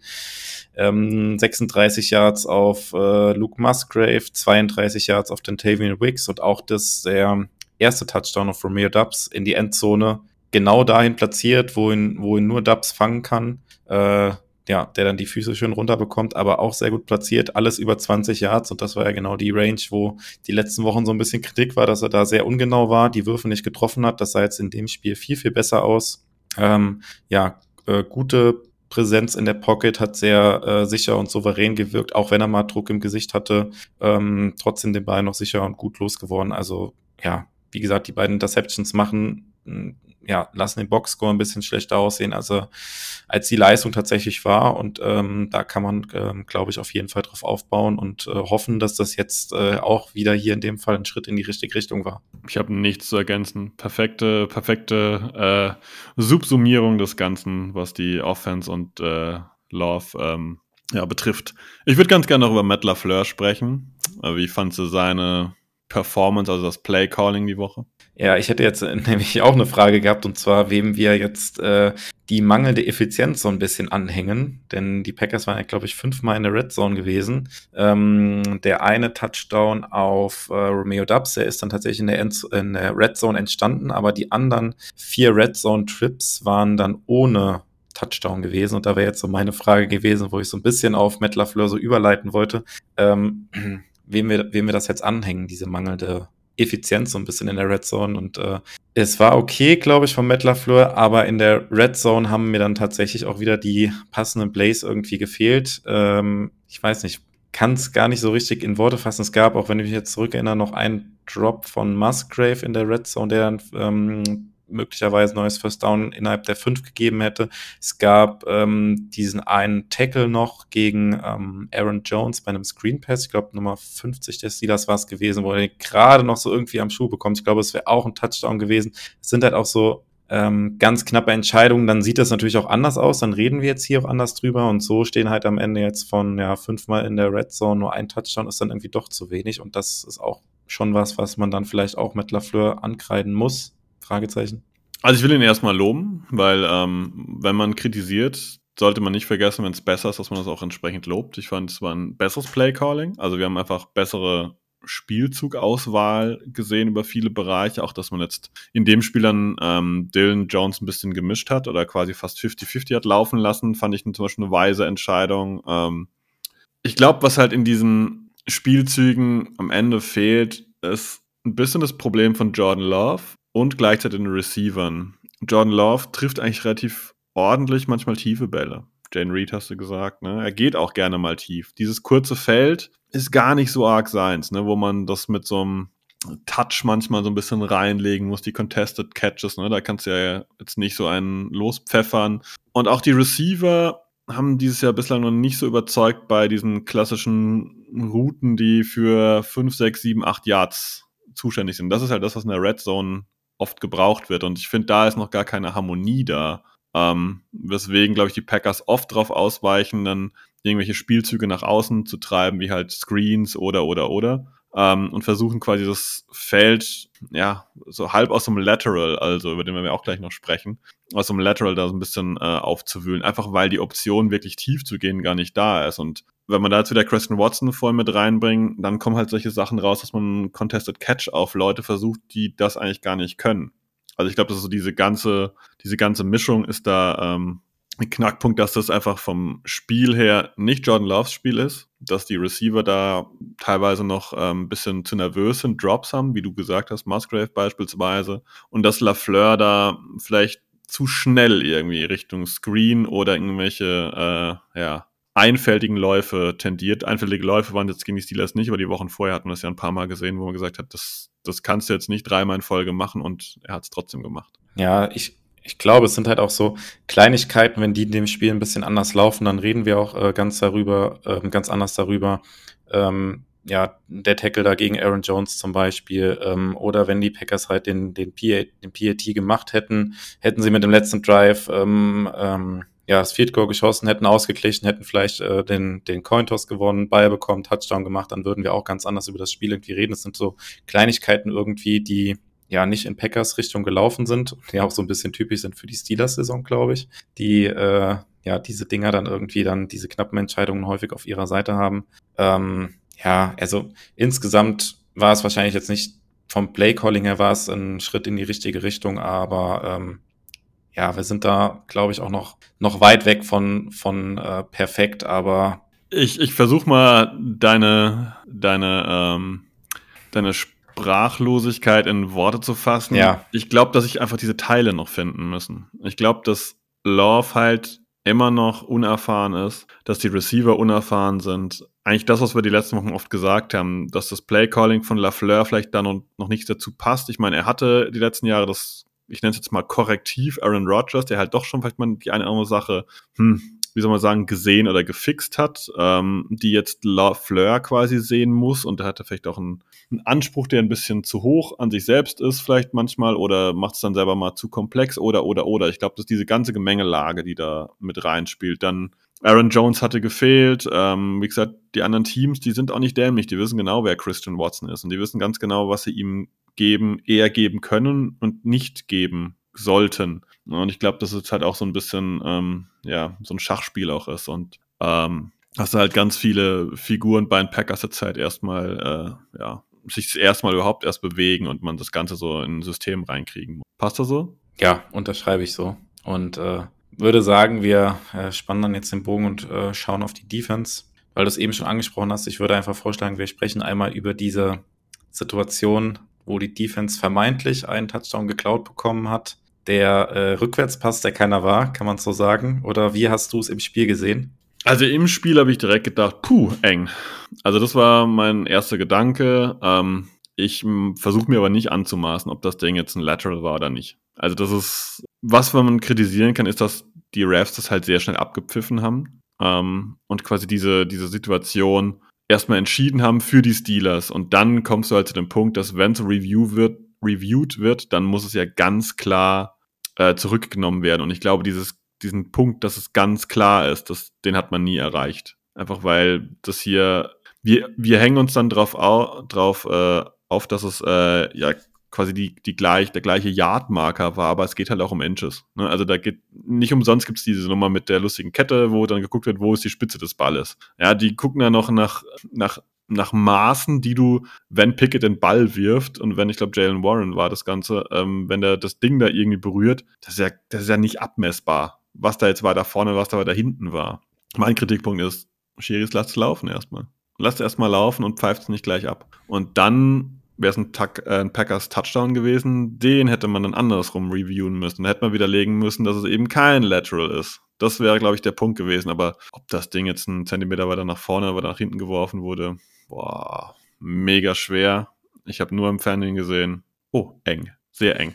Ja, also im, im Live-Bild habe ich halt auch gedacht, okay, das, äh, das war auf jeden Fall knapp. Und als dann die erste Wiederholung kam, habe ich dann gedacht, okay, krass, Rückwärtspass und dann, ja, klar, musst du challengen. Und äh, dann ging es ja auch in die Werbepause. Ich habe mit, einem, äh, hab mit meinem Nachbarn zusammengeguckt, der Steelers-Fan ist, und habe dann zu dem gesagt, ja, die Werbung dauert jetzt nicht so lange, das werden die relativ schnell äh, sich angeguckt haben und werden zu dem Schluss kommen, okay, ist ein Rückwärtspass. Ja, und dann dauert die Werbung und dauert und dauert und dauert und keine Entscheidung und hin und her. Und dann der Ref eingeblendet und dann kommt der Call Stance. Und da gibt es ja auch nochmal einen Unterschied zwischen Call Stance und Call Confirmed also bestätigt. Und Stance heißt ja so viel wie, ähm, ja, okay, es war jetzt eng, es kann sein, dass das ein Rückwärtspass war, aber es reicht halt nicht zum, zum Overturn. Und äh, ja, keine Ahnung. Also unglücklich einfach. Unglücklich ja, genau. Packers. Ähm, aber ich kann jetzt auch nicht sagen, völlig falsch von den Schiris in, entschieden. Also, wie gesagt, der Pfiff. Das genau, das, das ist das, was man kritisieren muss, dass sie es halt direkt abgepfiffen haben, weil ähm, sie hätten es halt auch laufen lassen können. Packers hätten den beiden die Endzone getragen, Touchdown. Und selbst dann hätten die Schiedsrichter ja noch sagen können, okay, hätten sich sammeln können, hätten sagen können, nee, es war ein äh, Rückwärtspass. Aber dann wäre halt erstmal nicht abgepfiffen worden gewesen. Weil selbst wenn es jetzt so ein Rückwärtspass gewesen wäre und äh, die Challenge wäre erfolgreich gewesen vom Matt LaFleur, wäre es ja kein Touchdown gewesen. Weil jetzt eben abgepfiffen wurde. Und das ist ja so ein bisschen die Hauptkritik auch daran, weil ja, die Packers hätten zwar dann an der 5-Yard-Line oder sowas den Ball bekommen, aber hätten halt eben den, den Touchdown nicht bekommen. Und äh, ja, das tut dem Spiel ja in dem Moment keinen, keinen Abbruch, ob die ähm, ja, Refs da jetzt die zwei Sekunden später pfeifen, weil da war keine Verletzungsgefahr für irgendwen oder sonst irgendwas, warum er das, das Play halt äh, ja, abpfeifen musste. Ja, im Endeffekt unglücklich gelaufen. Ähm, ja, keine Ahnung, ganz ehrlich, mich ärgert es jetzt nicht allzu sehr. In, gestern Abend hat es mich sehr geärgert, aber ähm, ja, die Packers hatten auch an verschiedenen anderen Stellen, haben wir eben zum Teil auch schon angedeutet, auch die Möglichkeit hat, das Spiel trotzdem halt zu gewinnen. Und äh, es war jetzt kein Playoff-Spiel oder sonst irgendwas, was jetzt über äh, wird bei uns nicht über Playoff-Teilnahme oder nicht Playoff-Teilnahme entscheiden, dieses Play. Von daher, ja, kann ich damit jetzt ganz gut leben, sagen wir es so. Oh, das ist eine gute Zusammenfassung, ja. Also es hat mich gestern Abend auch schon ein bisschen genervt, aber in, in einem ruhigen Moment muss man sagen, das war jetzt nicht der äh, entsprechende Kicker. Ähm, jo, jo. Leben geht weiter, wie es so schön heißt. Äh, die Defense hat an anderen Stellen gute Sachen gezeigt und woanders wieder Probleme offenbart. Und ich glaube, das sind die relevanteren Bereiche. Ich würde einfach mal vorschlagen, Defensive Line. Jo, was war so dein Eindruck? ja, startest du direkt hier mit dem, mit dem Schlechten direkt äh, quasi vorneweg. Ähm, äh, ja, katastrophal war es eigentlich, denn die Steelers waren jetzt nicht gerade bekannt, dass sie jetzt so mega effizient mit ihrem Run-Game sind und die äh, Steelers sind am Ende für 205 Yards gegen die Packers gelaufen. ähm, gut, davon noch 16 Yards von Kenny Pickett beim Scramble oder bei Scrambles.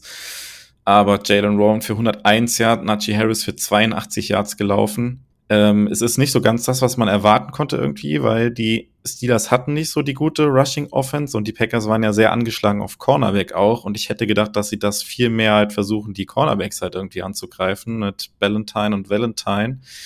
Ähm, ja, ich finde, die beiden kann man, jetzt greife ich ein bisschen vorweg, aber die beiden kann man fast gar nicht so richtig bewerten, weil sie quasi kaum irgendwie gefordert wurden und die Steelers haben das alles mit ihrem Run-Game irgendwie gemacht, aber die Packers hatten mal wieder in der Defensive Line keinerlei Antworten auf das Run-Game. Und ähm, keine Ahnung, ich habe da mittlerweile auch keine richtige Erklärung mehr für, mehr für aber äh, ja, es ist einfach massiv, massiv frustrierend irgendwie und ähm, es fällt mir schwer, da wirklich auch äh, irgendwie einen Schuldigen zu finden. Ich keine Ahnung, ich kann es mir halt nicht nur irgendwie mit, nicht nur mit dem Coaching erklären. Es muss halt auch irgendwie mittlerweile fehlende Qualität halt irgendwie sein, weil ähm, ich glaube 16 verpasste Tackles oder sowas wieder gelesen, Season High Wert. Äh, das kannst du natürlich im Coaching nicht so richtig äh, ankreiden, wenn die Leute dann in der D-Line halt einfach die Hand halt nicht richtig dran kriegen. Weil es natürlich auch offensichtlich in dem Spiel auch wieder war, dass es teilweise sehr krasse Lücken in den Gaps gab, wo da einfach auch mh, hm, ja, die Gaps nicht richtig gespielt wurden. McDuffie, den ich letzte Woche mit Chris richtig gelobt hatte, der auch richtig gute Plays gegen den Run hatte, gegen die Rams. In dem Spiel hier richtig unauffällig, überhaupt nicht wirklich in Erscheinung getreten. Ja, und die gesamte D-Line, da kann man eigentlich auch keinen rausnehmen so richtig. Alle nicht gut gegen den Run. Allesamt. Katastrophe. Ja, stimme ich dir zu. Ich muss dir jetzt mal eine Frage stellen. Ich hoffe, du hast die Stats gerade nicht auf. Wer hat die meisten Tackles bei den Packers? Mm, ich habe es offen. Ich muss jetzt, darf jetzt nicht nach links gucken aus meiner Sicht. Ähm, die meisten Tackles könnte vielleicht sogar Rudy Ford oder so sein. Tight, genau. Mit McDuffie. Wer hat die äh, drittmeisten nach den beiden? Ähm, Campbell. Jonathan Owens. Hm. Safety, Safety und Linebacker. Und du hast schon gesagt, es wurde relativ wenig gepasst. Damit bist du eigentlich schon relativ schnell bei der Thematik. Okay, sie kamen noch durch die Defensive Line relativ häufig durch, teilweise sogar bis zur Safety-Hilfe. Ja, das kann man daran ja auch so ein bisschen ablesen, weil, wie gesagt, Kenny Pickett hat, glaube ich, nur, was waren das, 14 Pässe angebracht? Ja. Ne, also da, da können die Stats nicht nur äh, herrühren. Ähm, ja, es ist, Einsam habe ich auch gedacht, das ist auch einfach well schemed von den, von den Steelers gewesen. Da waren ein, zwei Plays, habe, ja, das ist halt auch einfach perfekt gemacht von denen. Der Punkt ist halt einfach immer wieder, wir haben einfach zu viel Munition da drin. Und äh, jetzt mache ich mal ein ganz anderes Ding auf. Ein bisschen nervt irgendwie auch der Packers Way manchmal. Ähm, andere Teams nehmen auch einen First Rounder, tun den in irgendwen reinstecken und da kommt direkt eine Performance bei raus, weil die den einsetzen. Ich fand die letzten Wochen Lucas Van Ness relativ gut. Ähm, wie oft hat er gespielt gestern? Hat, glaube ich, nicht so viele Snaps gemacht. Ich habe jetzt äh, die Statistik gerade nicht auf. Ich schätze mal so 20, 25 Prozent der Defensive Snaps. Ja, 29. Also 19 Snaps. Hm. Ich fand den relativ passabel.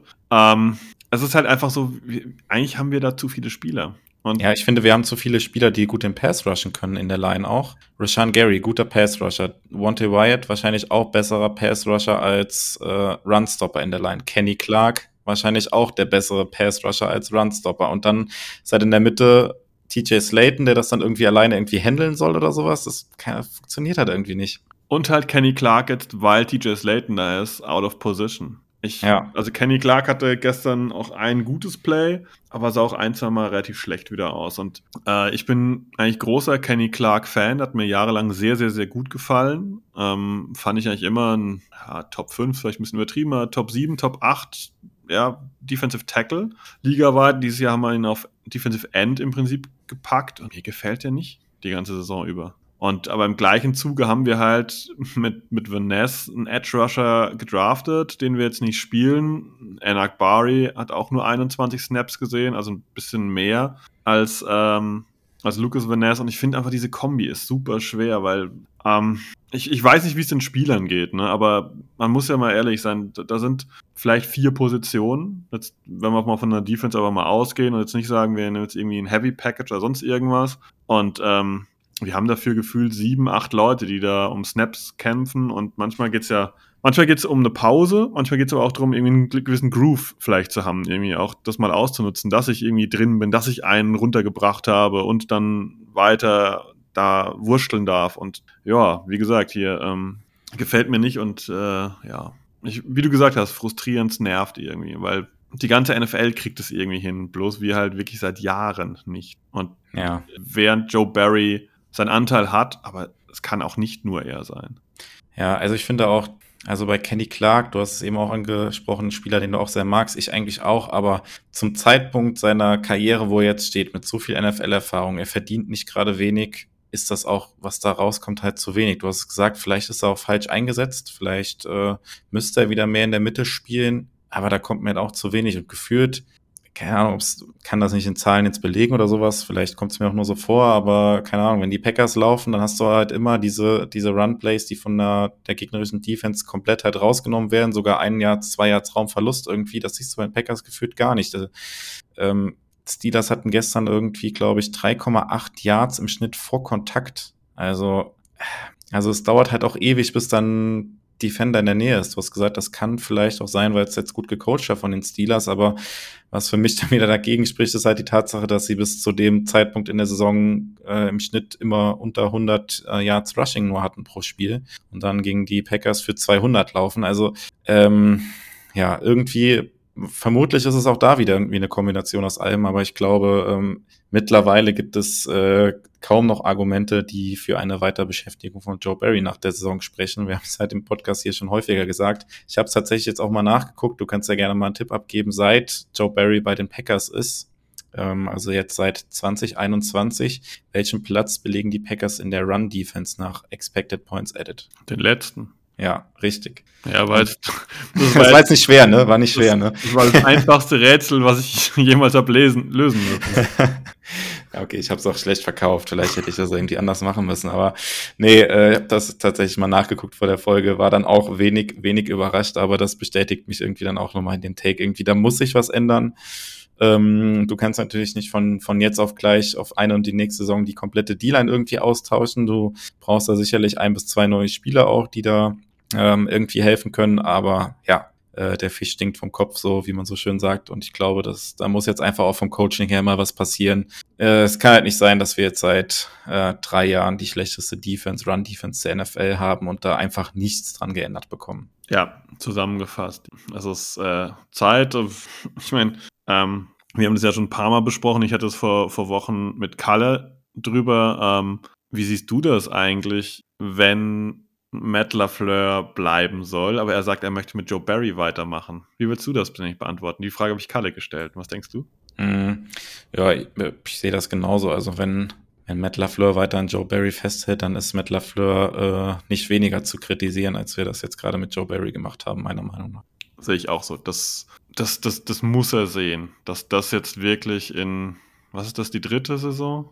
Ja, 21, 22, 23. Ja, dass das jetzt Saison. wirklich genug ausprobiert wurde und ähm, er hat ja Material bekommen. ne? Also Wyatt, Vanessa. Also es ist nicht so, dass wir nichts getan hätten und gesagt hätten, hier, wir müssen über irgendwelche undrafted Free Agent das Ganze ergänzen. Und wir hatten noch gute Picks mit Slayton und Enak Bari dazu. Also es äh, gibt keinen Grund für eine Entschuldigung. Ja.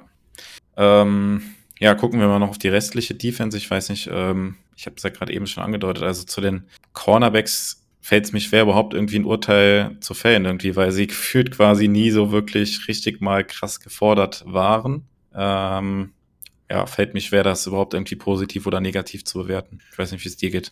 Ja, ja, es ist schwer zu bewerten. Ähm, ich fand, dass Valentine wieder ein ruhigeres Spiel hatte im Verhältnis zur, zur letzten Woche. Ähm, er sah einmal nicht so nicht gut aus gegen George Pickens, ähm, wo er quasi die Orientierung verloren hat, wo der Ball überhaupt ist. Auf der anderen Seite die Jungs natürlich auch nicht übermäßig warm, ne? Also da waren schon viel damit beschäftigt, irgendwie den, den Run da in zweiter Ebene zu stoppen.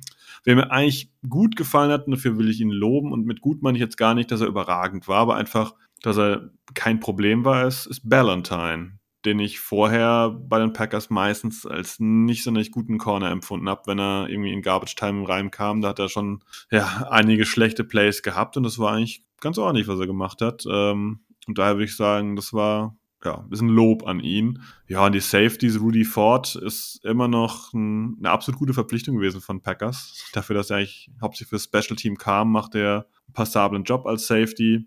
Äh, Owens, naja, Owens ist immer Licht und Schatten und äh, hat schon seinen Grund, warum er von den üblichen Bewertungen her eigentlich immer einer der schlechtesten Safeties in der NFL ist, aber es war gegen die Steelers, wie du gesagt hast, einfach nicht auch so gut zu bewerten. Das heißt, wenn ich jetzt äh, deine Aussagen nochmal aufgreife, die Packers müssen im nächsten Draft keinen Cornerback in Runde 1 picken. wir haben Stokes, wir haben Alexander, wir haben Valentine und Ballantyne. Ähm, wenn wir Keyshawn Nixon. Ja, also Keyshawn Nixon ähm, hat man die letzten Wochen schon drüber, schlägt sich, äh, wie, wie drückt man das aus? Schlägt sich im unteren, unteren. Ma maximal okay. Maximal, ja, und das ist schon relativ hochgegriffen. Er schlägt sich so auf 4 Minus-Bereich manchmal, auf, auf, äh, auf Slot Corner. Ich meine, die Teams laufen ja auch gegen uns, ne? Die haben in der Regel auch gar kein Interesse, jetzt irgendwelche großen Risikopässe zu machen, weil ähm, gegen die Packers kann man laufen, da kann jeder laufen, da können die Vikings laufen, da können selbst die Steelers laufen. Und ähm, ja, ich glaube, dass wir einen Slot-Corner brauchen. Ähm, sonst würde ich im Draft jetzt gar nicht allzu viel machen, wenn bei Stokes halt die, die Gesundheitsakte okay ist und ähm, ja, bei Jair der Rücken okay ist, beziehungsweise seine seine Einstellung okay ist. Hast du dieses Kommentar die Woche gehört von Lafleur? Mm, nee, weiß ich nicht, worauf du äh, Zu Jair wird ja gefragt, irgendwie, ob er spielen kann oder nicht. Und da hat er ja so ein bisschen, ähm, ich weiß den Wortlaut nicht mehr, so ein bisschen, ein bisschen Salz fallen lassen, irgendwie, dass das, dass er dazu gar nicht so viel sagen kann, irgendwie. Ähm, weil es da, also es klang ach so, ach so, das meinst du? Ja, ich hatte, ja, ich hatte so ein, ich hatte eher das so interpretiert, dass er quasi ob der gesamten Verletzungssituation von ihm ein bisschen angefressen war. Das heißt, du spielst jetzt so ein bisschen darauf an, dass vielleicht Jay Alexander äh, auch mit der Verletzung hätte spielen können, vielleicht? Spielst du darauf so ein bisschen an oder? Nee, eher das, ich, ich meine, Jay ist ein extrovertierter Typ. Ähm, er wurde jetzt zum Beispiel gegen die Vikings, wurde er wirklich mal gnadenlos auseinandergenommen. Ich glaube, das ist ihm vorher auch nicht häufig äh, so passiert. Äh, ich glaube, der merkt schon, dass die Defense unter Joe Barry so nicht funktioniert und ich glaube, dass dass Jair da auch ein bisschen eklig sein kann, wenn er will. Und mich würde es nicht wundern, wenn der auch intern äh, ähm, so agiert, wie er manchmal am Mikro agiert. Ich meine, seine Interviews nach so, ich glaube, war nach dem Vikings-Spiel, wo er hier irgendwie auch die, die seine komische Brille da wieder auf hatte und dann irgendwie gesagt hat, ja, die sind alle überhaupt kein, kein Problem für ihn und so und er sieht es überhaupt nicht und hat sonst irgendwie nur so, ja, so Wortsilben von sich gegeben. Und ich glaube, dass das vielleicht auch intern gerade vielleicht nicht ganz so einfach ist. Hm, ja, habe ich so noch nicht drüber nachgedacht. Äh, könnte natürlich sein und ist auch was, was man dann vielleicht irgendwie beobachten muss. Wäre natürlich nicht so, ja, nicht so schön, beziehungsweise würde man sich natürlich anders wünschen, weil das natürlich auch ein Spieler ist, den du wahrscheinlich noch langfristig in deinem Team halt auch haben wirst. Und ja, äh, wirft vielleicht auch noch mal so ein bisschen so ein anderes Licht auf den äh, Trade, wo über Rasul Douglas hat man ja dann eher komplett Gegenteiliges gehört, eher, ne, wenn du das jetzt so sagst und äh, der da vielleicht dann auch eher so ein Gegenpart so, so einem wie Alexander dann halt irgendwie da, der da nochmal ein bisschen andere Stimmung in den Lockerroom gebracht hat. Man darf ja nicht vergessen, bei aller Jair-Liebe, der junge Mann wird jetzt kommendes äh, Frühjahr um den Super Bowl rum, glaube ich, 27. Wir wissen alle Cornerbacks, ne, so Höhepunkt der Karriere, 27, 28, 29 noch und ich glaube dann, sobald die 30 vorne steht, geht es schon ein bisschen downhill. Ähm, ich weiß nicht, inwieweit er halt so mit der Kombi Joe Barry und die Packers haben einige Spiele verloren und er wurde verbrannt, inwieweit er so, ich will ihm nichts unterstellen, einfach nur mal so als These, wie weit er überhaupt noch so locked in ist bei den Packers, ne? Inwieweit er sagt, ja, nächstes Jahr kommen, neuer Coordinator, mal, eine neue Defense, dann gucken wir uns noch mal ein Jahr Jordan Love an, klar, easy, sehe ich total entspannt. Ich weiß nicht, ob er das so entspannt sieht. Ja, ja, guter Punkt auf jeden Fall. Ähm, aber so ein Spieler hat ja dann vielleicht auch gegenüber einem Headcoach irgendwie ein gewichtigtes Wort irgendwie da mitzureden, vielleicht auch, dass er sagt, ja, hör mal, ich fühle mich da falsch eingesetzt, äh, bin potenziell einer der besten besten Spieler hier im Kader in der Defense und wir kriegen es nicht hin. Keine Ahnung, ob sowas irgendwie halt auch gibt. Eine kleine Revolte gegen Joe Barry irgendwie so intern, keine Ahnung, aber ähm, ja, das wäre natürlich auch ein Argument dafür, warum man, warum man halt was Neues probieren sollte, um dann solche Spieler auch halt wieder mit ins Boot zu nehmen, die halt irgendwie ein bisschen von dem System angefressen sind, wie sie eingesetzt werden auch und dass ähm, Jair Alexander nicht seinen Stärken entsprechend eingesetzt wurde, das äh, in den letzten Jahren, das äh, ist jetzt glaube ich auch kein Geheimnis. Also das, äh, ja, kann man, glaube ich, auf dem Spielfeld auch so erkennen. Da kann man auf jeden Fall Argumente für finden. Ja, ja ich finde, das immer einen guten Punkt aufgemacht mit diesem, ähm, dass sie mit dem Spielsystem nicht einverstanden sind. Ich meine, das hatten wir letztes Jahr schon gegen die, gegen die Vikings, ganz zu Beginn, ähm, mit der Justin Jefferson-Geschichte, dass Jair da in Zone verloren aussah. Jetzt geht Barry immer mehr auf Zone, Zone, Zone, Zone, Zone. Und ähm, ich kann mir, ich kann es mir aber vorstellen, dass Jair jemand ist, der ich, ich sag mal so, er, er, lebt ja seine höchsten, also seine, seine also Höhepunkte lebt er maximal aus. Aber ich glaube, dass er auch jemand ist, der am Frust ganz schön zu nagen hat. Und ähm, die letzten Wochen waren halt einfach Verletzungen gegen die Vikings verbrannt. Sein Team geht gerade, also die Spieler merken es ja auch, haben die letzten Wochen nicht gut gespielt. Ich glaube, das, das triggert den schon ein bisschen. Und ähm, wir haben ja schon gesagt, dass Matt LaFleur potenziell vielleicht in Sachen gerade Team-Handling vielleicht noch am ehesten zu lernen hat, weil er einfach ein junger Coach ist. Ne? Da hat, er ist jetzt nicht äh, Cheeseburger Andy Reid, der da steht seit 30 Jahren und jeder weiß, okay, das ist Andy Reid, der hat schon Super Bowls gewonnen und da gebe ich klein bei, sonst er ist halt noch, ja, wie alt ist Lafleur? 38, 39, 40? Ich glaube, 40 ist er schon, ne? Ja, ist schon 40, genau. Schnell mal nachgeguckt. Äh, ist äh, 44 geworden. Wow, okay. Ähm, ja. Ähm, ja, aber keine Ahnung, jetzt mit, mit Blick auf die restliche Saison ist es natürlich jetzt irgendwie mit Blick auf die Defense irgendwie ist, ist, das halt so ein Zwiespalt irgendwie. Du hast halt irgendwie so eine junge Defense, du willst, dass sie performt, äh, dass sie Spaß macht, gut spielt. Andererseits hat man natürlich irgendwie die Befürchtung, wenn die Defense sich jetzt auf einmal fängt und wieder gut spielt und Blaze macht und so weiter, dass es dann doch wieder für Joe Barry am Ende irgendwie reichen könnte. Mehr oder weniger so ähnlich war es ja letzte Saison zu dem Zeitpunkt, wo wir jetzt sind, auch gewesen irgendwie, dass wir Mitte der Saison da, ich weiß noch, wir hatten eine Folge aufgenommen, die heißt, glaube ich, auch Sargnagel für Joe Barry oder sowas, hatten wir die, glaube ich, genannt. Das war auch so um den Dreh irgendwie so Woche 10, 11 so rum und dann auf einmal hat die Defense so einen kleinen Turnaround irgendwie geschafft.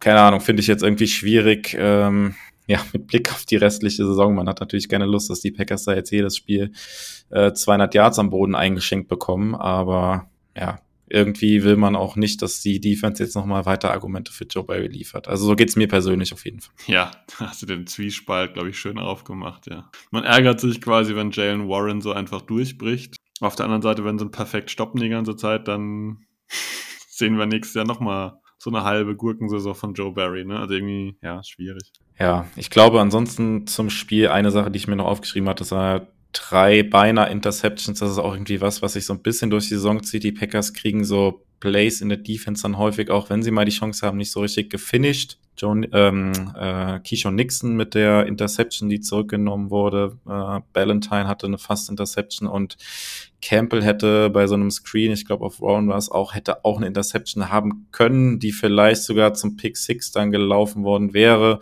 Da ist die Defense eigentlich mal in einer guten Position, schaffen es aber dann nicht so ganz. Ähm, ja, das war noch so eine Sache, die ich mir jetzt noch aufgeschrieben hatte zum, zum Spiel jetzt gegen die Steelers. Aber ja, ich glaube, ansonsten haben wir zur Performance gegen die Steelers alles gesagt. Oder hast du zur Defense noch einen Take? Nee, nee, das passt. Ich fand äh, die Defense einfach halt nicht gut, muss man wohl sagen. Also insgesamt war das keine gute Leistung, wenn man die Cornerbacks mal so ein bisschen rausnimmt, vielleicht die Safety sogar noch. Aber ähm, ja, erschreckend eigentlich. Also ich will aber nochmal den Punkt aufmachen, den du zu Beginn gesagt hattest. Die Steelers sind kein gutes Rushing-Team und teilweise sind die halt wirklich dadurch durch Tunnel durchgerauscht und waren halt wirklich ewig untouched. Das, halt, das, ist, das ist Coaching und Spielermaterial. Ja, und Preparation vielleicht sogar auch. Und das ist Aus den Eckler nächste Woche mehr oder weniger als 150 Rushing Yards. Ähm, ist schwierig. Ich kann mir halt auch vorstellen, dass er den mit Screens da ordentlich bedienen. Daher weiß ich, ob er Rushing 150 hat, aber ich sag mal, combined könnte der Richtung 180 gehen. also ich, ich, ich sehe bei dem 120 am Boden und 50, 60 in der Luft. Why not? Ja, ja. Ja, genau. Das ist so der kleine Ausblick auf nächste Woche. Sonntag 19 Uhr das Spiel gegen die Chargers. Und genau den Stretch hatten wir schon angesprochen. Danach gegen die Lions und Chiefs. Äh, mal schauen, wie es dann aussieht, ob wir aus den Spielen dann auch noch ein paar positive Takes rausziehen können, so wie wir es heute gemacht haben. Zumindest äh, ähm, auf offensiver Seite haben wir da doch einige Punkte, glaube ich, angesprochen, die ein bisschen ähm, Hoffnung machen. Äh, ja, die langfristige Perspektive, dass die vielleicht äh, stimmt und in die richtige Richtung geht. Ähm, ja, Sebastian, haben wir ansonsten noch irgendwas zu unserer Jubiläumsfolge zu ergänzen oder in unserer Jubiläumsfolge. Fantasy League. Fantasy League. Packers oh, ja. Talk Germany Hörerliga. Äh, ich finde, wir haben eine ganz witzige Woche. Ähm, was ich gesehen habe, war die Spielewoche gegen Chris. Und Chris habe ich ja mal ganz zu Beginn Saison angestachelt, was er da eigentlich im Keller zu suchen hat. Und dann hat er gesagt, nee, nee, er steht jetzt gleich 2 und 2. Äh, aber Chris ist schon wieder bei 3 und 6 gelandet. Und äh, er spielt die Woche gegen mich. Sieht so aus. Ähm, die schlechteste Woche, die Dalton Kincaid hat. Ich hatte eigentlich gehofft, dass Chris heute dabei ist, aber er ist nicht da. Ähm, die schlechteste Punktewoche, die Dalton Kincaid hatte, waren 2,3 Punkte.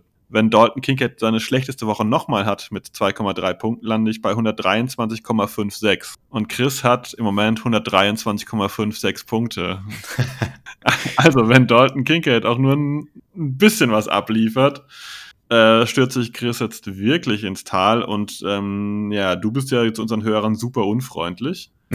mal betonen, dass du dich einfach da oben einnistest an der Spitze. Äh, sehr unangenehm. Also, wenn ihr. Ja, ich habe ich hab noch nicht gewonnen. Javonte Williams darf nicht mehr als 20 Punkte machen heute Nacht, aber ja, ich hatte gestern im Discord schon mal meine Bank gepostet. Auf meiner Bank sitzen irgendwie, äh, wenn ich jetzt gerade grob überschlage, äh, 90 Punkte sitzen bei mir auf der Bank. wer sich's erlauben kann, wer trotzdem 140 macht, ungefähr der 138, ja. Ja, ansonsten äh, spannende Liga dieses Jahr. Ähm, man muss mal ganz deutlich sagen, sind äh, im Moment sind vier Teams mit 6-3 und dahinter noch einige mit 5-4 und 4-5. Ähm, ganz schön eng beisammen dieses Jahr. Es gibt niemand, der oben quasi ungeschlagen durchläuft und niemand, der unten sieglos ist. Äh, spannende Liga macht Bock. Ähm, ich bin gespannt, wie es ausgeht. Und äh, hast du nicht letztes Jahr die Hörerliga gewonnen? Ja, das stimmt. Und schon wieder ist der oben. Also, liebe, liebe Leute, spätestens 2024 müssen wir den Kerl da mal vom Thron stoßen. Ist ja, ist ja, ja noch habe ich dieses Jahr nicht gewonnen. Also jetzt. Äh ja, ja, aber du bist in der Favoritenrolle, ne? Also sehr unangenehm. Sehr ja, unangenehm. Die eigene Hörerliga gewinnen, genau. Peinlich. Ja, peinlich. in Folge.